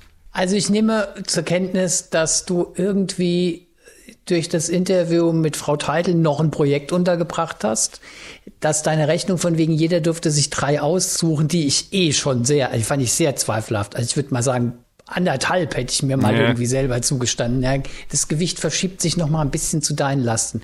Aber ich freue mich ein bisschen. Das finde ich. Kann aber jetzt noch nicht sagen, wow. Ja, ich wollte gerade fragen, warum eigentlich? Kann doch nicht. Oder wollen wir jetzt zur Besserwisser-Frage kommen? Darf ich vorher noch ein Zitat bringen, um dieses Thema unverwirklichte Raumfahrtprojekte ein wenig melancholisch ausklingen zu lassen? Ich halte hier in meiner Hand einen Prospekt, es muss von Ende der 80er oder Anfang der 90er Jahre sein, über das europäische Raumfährenprojekt Hermes. Du siehst, ich komme immer wieder darauf. So eine kleine Broschüre von der ESA. Da steht hier auf der ersten Seite unter anderem der Satz, Hermes ist ein zukunftsweisendes und Begeisterung weckendes Vorhaben, das Europa seinen Forschern, Ingenieuren und Technikern und darüber hinaus seiner gesamten Jugend anbietet. Und ich meine, die schreiben da über ein Raumfahrtprojekt. Also ich weiß nicht, bei mir kommt sowas an. Ich finde das gut. Und finde es schade, dass es nichts geworden ist. Ich kann dir eigentlich gar nicht mehr richtig zuhören, weil ich platze vor Neugier, ehrlich gesagt. Okay, also du bist jetzt nicht mehr empfänglich für solche gefühlvollen Dinge. Du möchtest kommen zur Ich will jetzt unbedingt zur Besserwisser-Frage kommen. Ollis Besserwisser-Frage. Mit welcher Haltung soll ich jetzt in die Frage gehen? Ich ahne schon, dass jetzt irgendwas Gemeines kommt. Lehn dich zurück. Lehn dich zurück und genieße, was jetzt kommt. Also, natürlich geht es um unverwirklichte Raumfahrtprojekte. Ist nicht wahr. Und ich bin ja nicht so blöd gewesen und habe mir eins rausgesucht, das irgendwie auf unserer Liste stand, weil da habe ich mir gedacht, naja, der wird er sich ja schon gut vorbereiten auf die Projekte, die wir da gemeinsam rausgesucht haben. Also bin ich auf ein anderes Projekt gestoßen, das nicht verwirklicht wurde, und das ist Dinosaur X20. Nein! Und darauf bezieht sich, Sehr gut. darauf bezieht sich die heutige Besserwisser-Frage, wobei ich jetzt ein bisschen die Befürchtung habe, Ja, dass ich das nicht weiß. Das ist deine Befürchtung. Meine Befürchtung ist, dass du dich jetzt möglicherweise damit noch, noch mal näher beschäftigt hast. Ja, also, okay. es ist ja schon im Gespräch mit Amy Hallo. genannt worden, das Projekt Dinosaur, das auch als X20-Projekt bekannt ist. So, jetzt kommt die Frage. Ja, bitte. Für dieses Projekt waren insgesamt acht Astronauten vorgesehen, Ja. die so testen sollten, die das verwirklichen sollten, ja? Nenne mir die acht Namen. Also das kriege ich nicht hin. Also die Namen habe ich nicht parat. Es müsste einer davon, der war zumindest. Ja, jetzt lass mich doch mal ausreden. Ja, nee, nee, das ist nämlich. Das ist nicht die Besserwisser-Frage. Das war nur mal ein Test. Aber warte mal ganz kurz, hast du die Namen? Ich habe eigentlich gedacht, du regst dich total auf über die Besserwisser. Also Ja, hat funktioniert. Pass auf, jetzt kommt die echte Besserwisser-Frage. Einer der acht, Ja. einer der acht sollte später ein weltbekannter Astronaut werden. Wie lautet sein Name? Ähm, ja, das ist, war einer, der bei Apollo dabei war, ne? Yes. Aber ich, ah, warte mal, warte mal, warte mal, bei da, also ich weiß zumindest, dass, nee, aber Robert Crippen ist ist später im Shuttle geflogen, der war aber für MOL vorgesehen, für diese militärische Raumstation. Ah, ich warte mal, ich muss ihn mir gerade, ja, Moment mal, war es am Ende nicht Neil Armstrong? Ja, richtig. Richtig, ja klar. Richtig, ich hab, Neil Armstrong. Weißt du, das Naheliegende fällt einem ja manchmal nicht sofort ein. Ich weiß, dass der mit der X-15 geflogen ist und klar, da war er natürlich in diesem Raketenflugzeug-Business drin und als einer derjenigen, die sich das angeguckt haben. Klar, Neil Armstrong, logisch, ja. Neil Armstrong. Ja. Richtig. Aber ich finde schon erstaunlich, ich habe gedacht, bei den acht regst du dich gleich total auf, von wegen, das sei ja total unfair und woher soll das denn? Aber du hast ja wirklich angefangen. Nee, weil es Respekt, gibt, es gibt ja. ein, ein Foto, wo die neben diesem Mock-up stehen. Und das habe ich jetzt natürlich nicht vor Augen. Hätte ich das vor Augen, könnte ich dir die nennen. Aber ich habe mir es jetzt tatsächlich nicht angeguckt vor der Folge. Und es gibt einige Astronauten, die dann aus diesem militärischen Raumfahrtprogramm der Air Force, also aus dem astronautischen Programm. Das ist ja das Interessante. Die Air Force wollte ja auch eine militärische Raumstation bauen. MOL, MOL, Manned Orbiting Laboratory. Da sollten Astronauten an Bord sein und zum Beispiel die Sowjetunion ausspionieren mit großen Kameras und Teleskopen. Also im Prinzip wie ein Spionagesatellit. Und da ist auch schon die Antwort, warum das am Ende nichts wurde. Die Entwicklung von Spionagesatelliten ist so schnell vorangegangen, dass gar keine Notwendigkeit mehr bestand, Menschen dort oben diese Aufgaben erledigen zu lassen. Und da war natürlich die Motivation und der Grund, eine militärische Raumstation zu bauen, hinfällig. Interessanterweise hat die damalige Sowjetunion solche Raumstationen gebaut, die sogenannte Almaz-Serie, die wurden als Salyut-Raumstation gestartet. Also die hatten einfach die normale Bezeichnung Salyut, wie auch die zivilen Raumstationen. Einige davon waren aber militärische Raumstationen und die hatten eben so eine große Telekamera an Bord. Gut. Kommen wir zu der Rubrik Fragen, Antworten, Anregungen. Okay. Den Anfang macht Christoph Pietrek, der uns eine Mail geschrieben hat über unsere Internetseite hinforadio.de.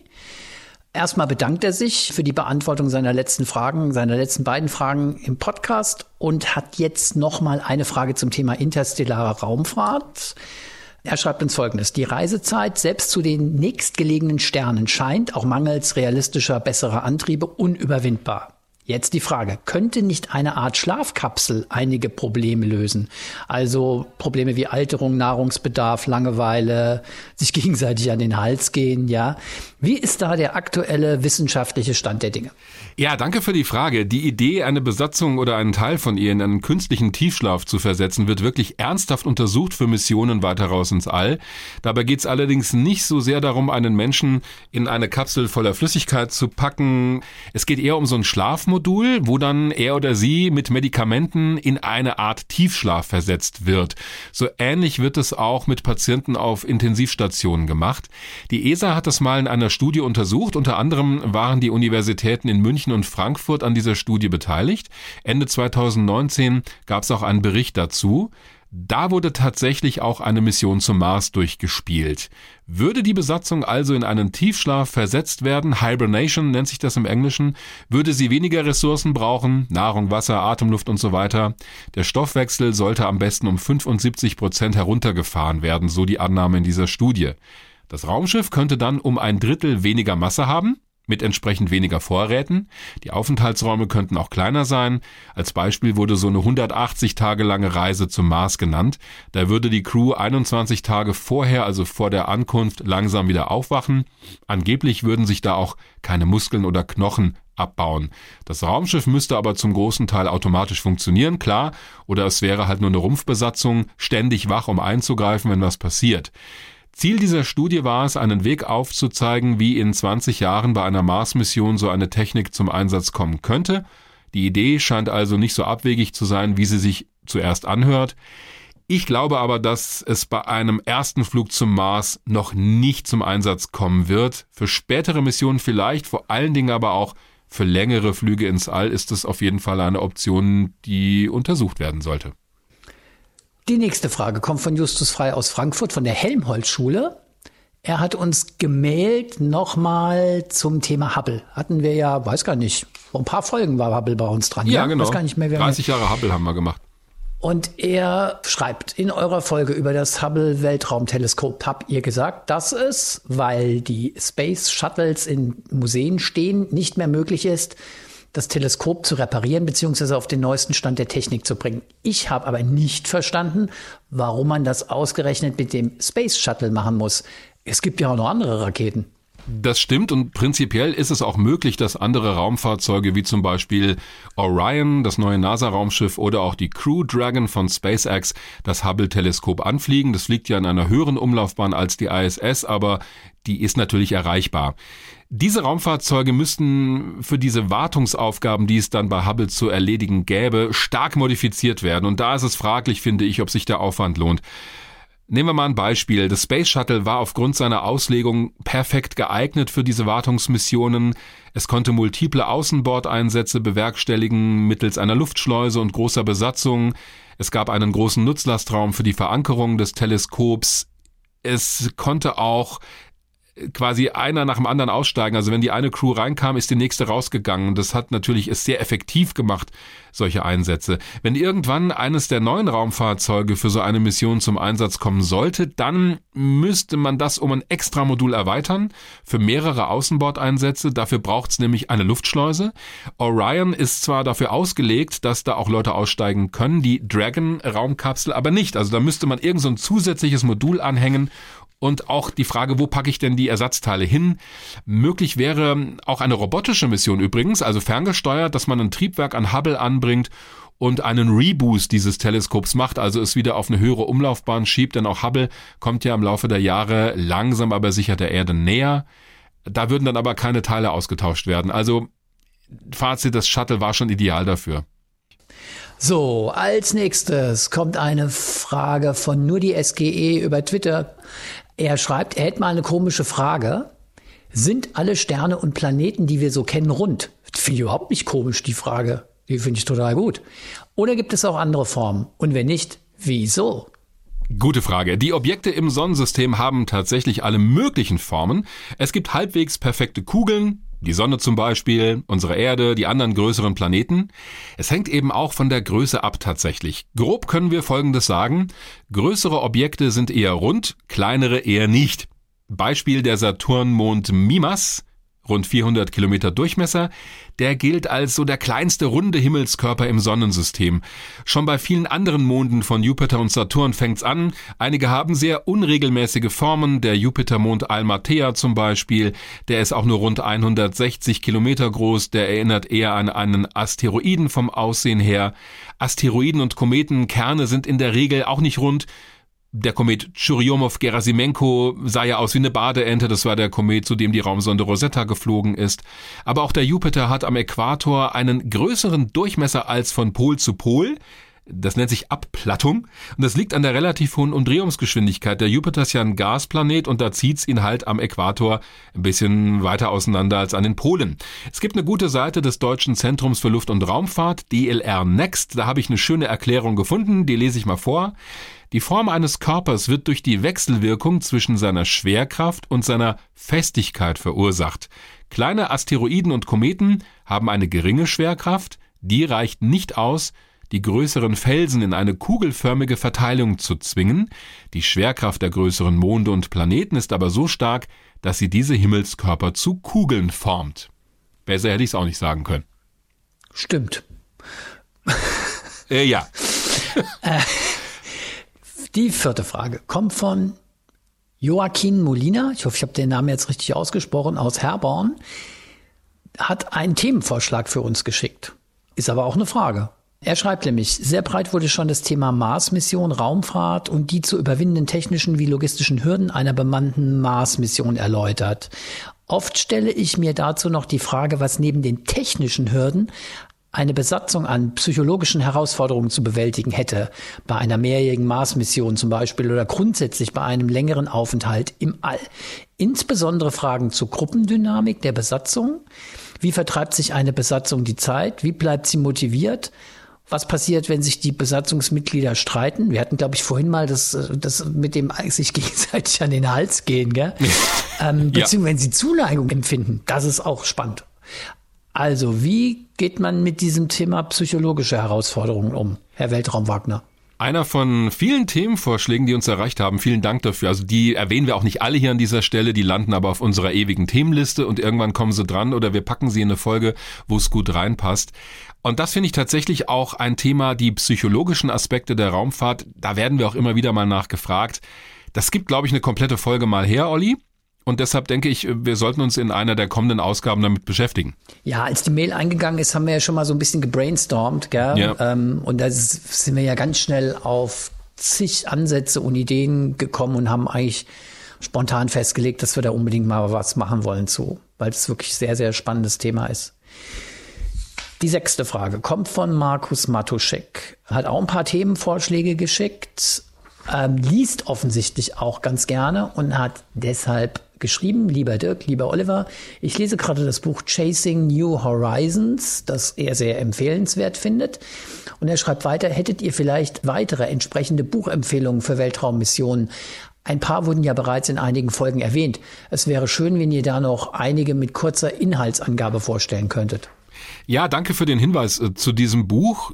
Buchtipps machen wir hier und da in den Folgen, haben wir ja heute wieder getan, wenn es halt passt und so werden wir das auch in Zukunft machen, eventuell auch bei Twitter, da poste ich ja auch immer mal Bücher, die wir als Grundlage für diese Folgen hier und da verwendet haben oder was aus meinem Archiv. Ich denke, eine eigene Rubrik wird es nicht werden in unserem Podcast, denn das ufert sonst aus. Das hatten wir auch schon mal unter dem Stichwort, äh, gibt es eine Rubrik über aktuelle Raumfahrtereignisse. Auch da haben wir uns dagegen entschieden. Aber natürlich im Laufe der Folgen werde ich auch immer wieder Bücher empfehlen und äh, auch aus meinem eigenen Archiv und sagen, hier, das lohnt sich, wenn sich jemand nochmal intensiver mit dem einen oder anderen Aspekt beschäftigen möchte. Aber vielen Dank Dank auch für diesen Tipp. Chasing New Horizons ist auch eine tolle Mission. Hat uns die ersten Nahaufnahmen von Pluto geliefert. Okay. Und schließlich Petra aus Funkstadt, die uns schreibt, dass sie ein großer Fan unseres Podcasts ist, was uns natürlich mega freut. Sie ist aber auch ein großer Fan von Alexander Gerst und schreibt deshalb, dass sie keinen Vorschlag für ein Thema habe, aber halt einen sehr großen Wunsch, denn sie würde gerne mal Alexander Gerst live erleben und vielleicht kann das der HR im Rahmen von Weltraum Wagner möglich machen. Ich hoffe, die Chefetage unseres Hauses hört zu. Naja, wir hatten Alexander Gerst tatsächlich schon mal zu Gast 2015 im Sendesaal des Hessischen Rundfunks in Frankfurt. Wir hatten auch ein Startevent zu seiner ersten Mission, Live-Übertragung bei uns in der Goldhalle, so nennt sich das.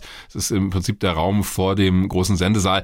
Normalerweise machen wir auch immer mal im Jahr, also mindestens einmal im Jahr, eine Veranstaltung mit der ESA zusammen in Darmstadt, mit Publikum, mit Fachleuten auf der Bühne.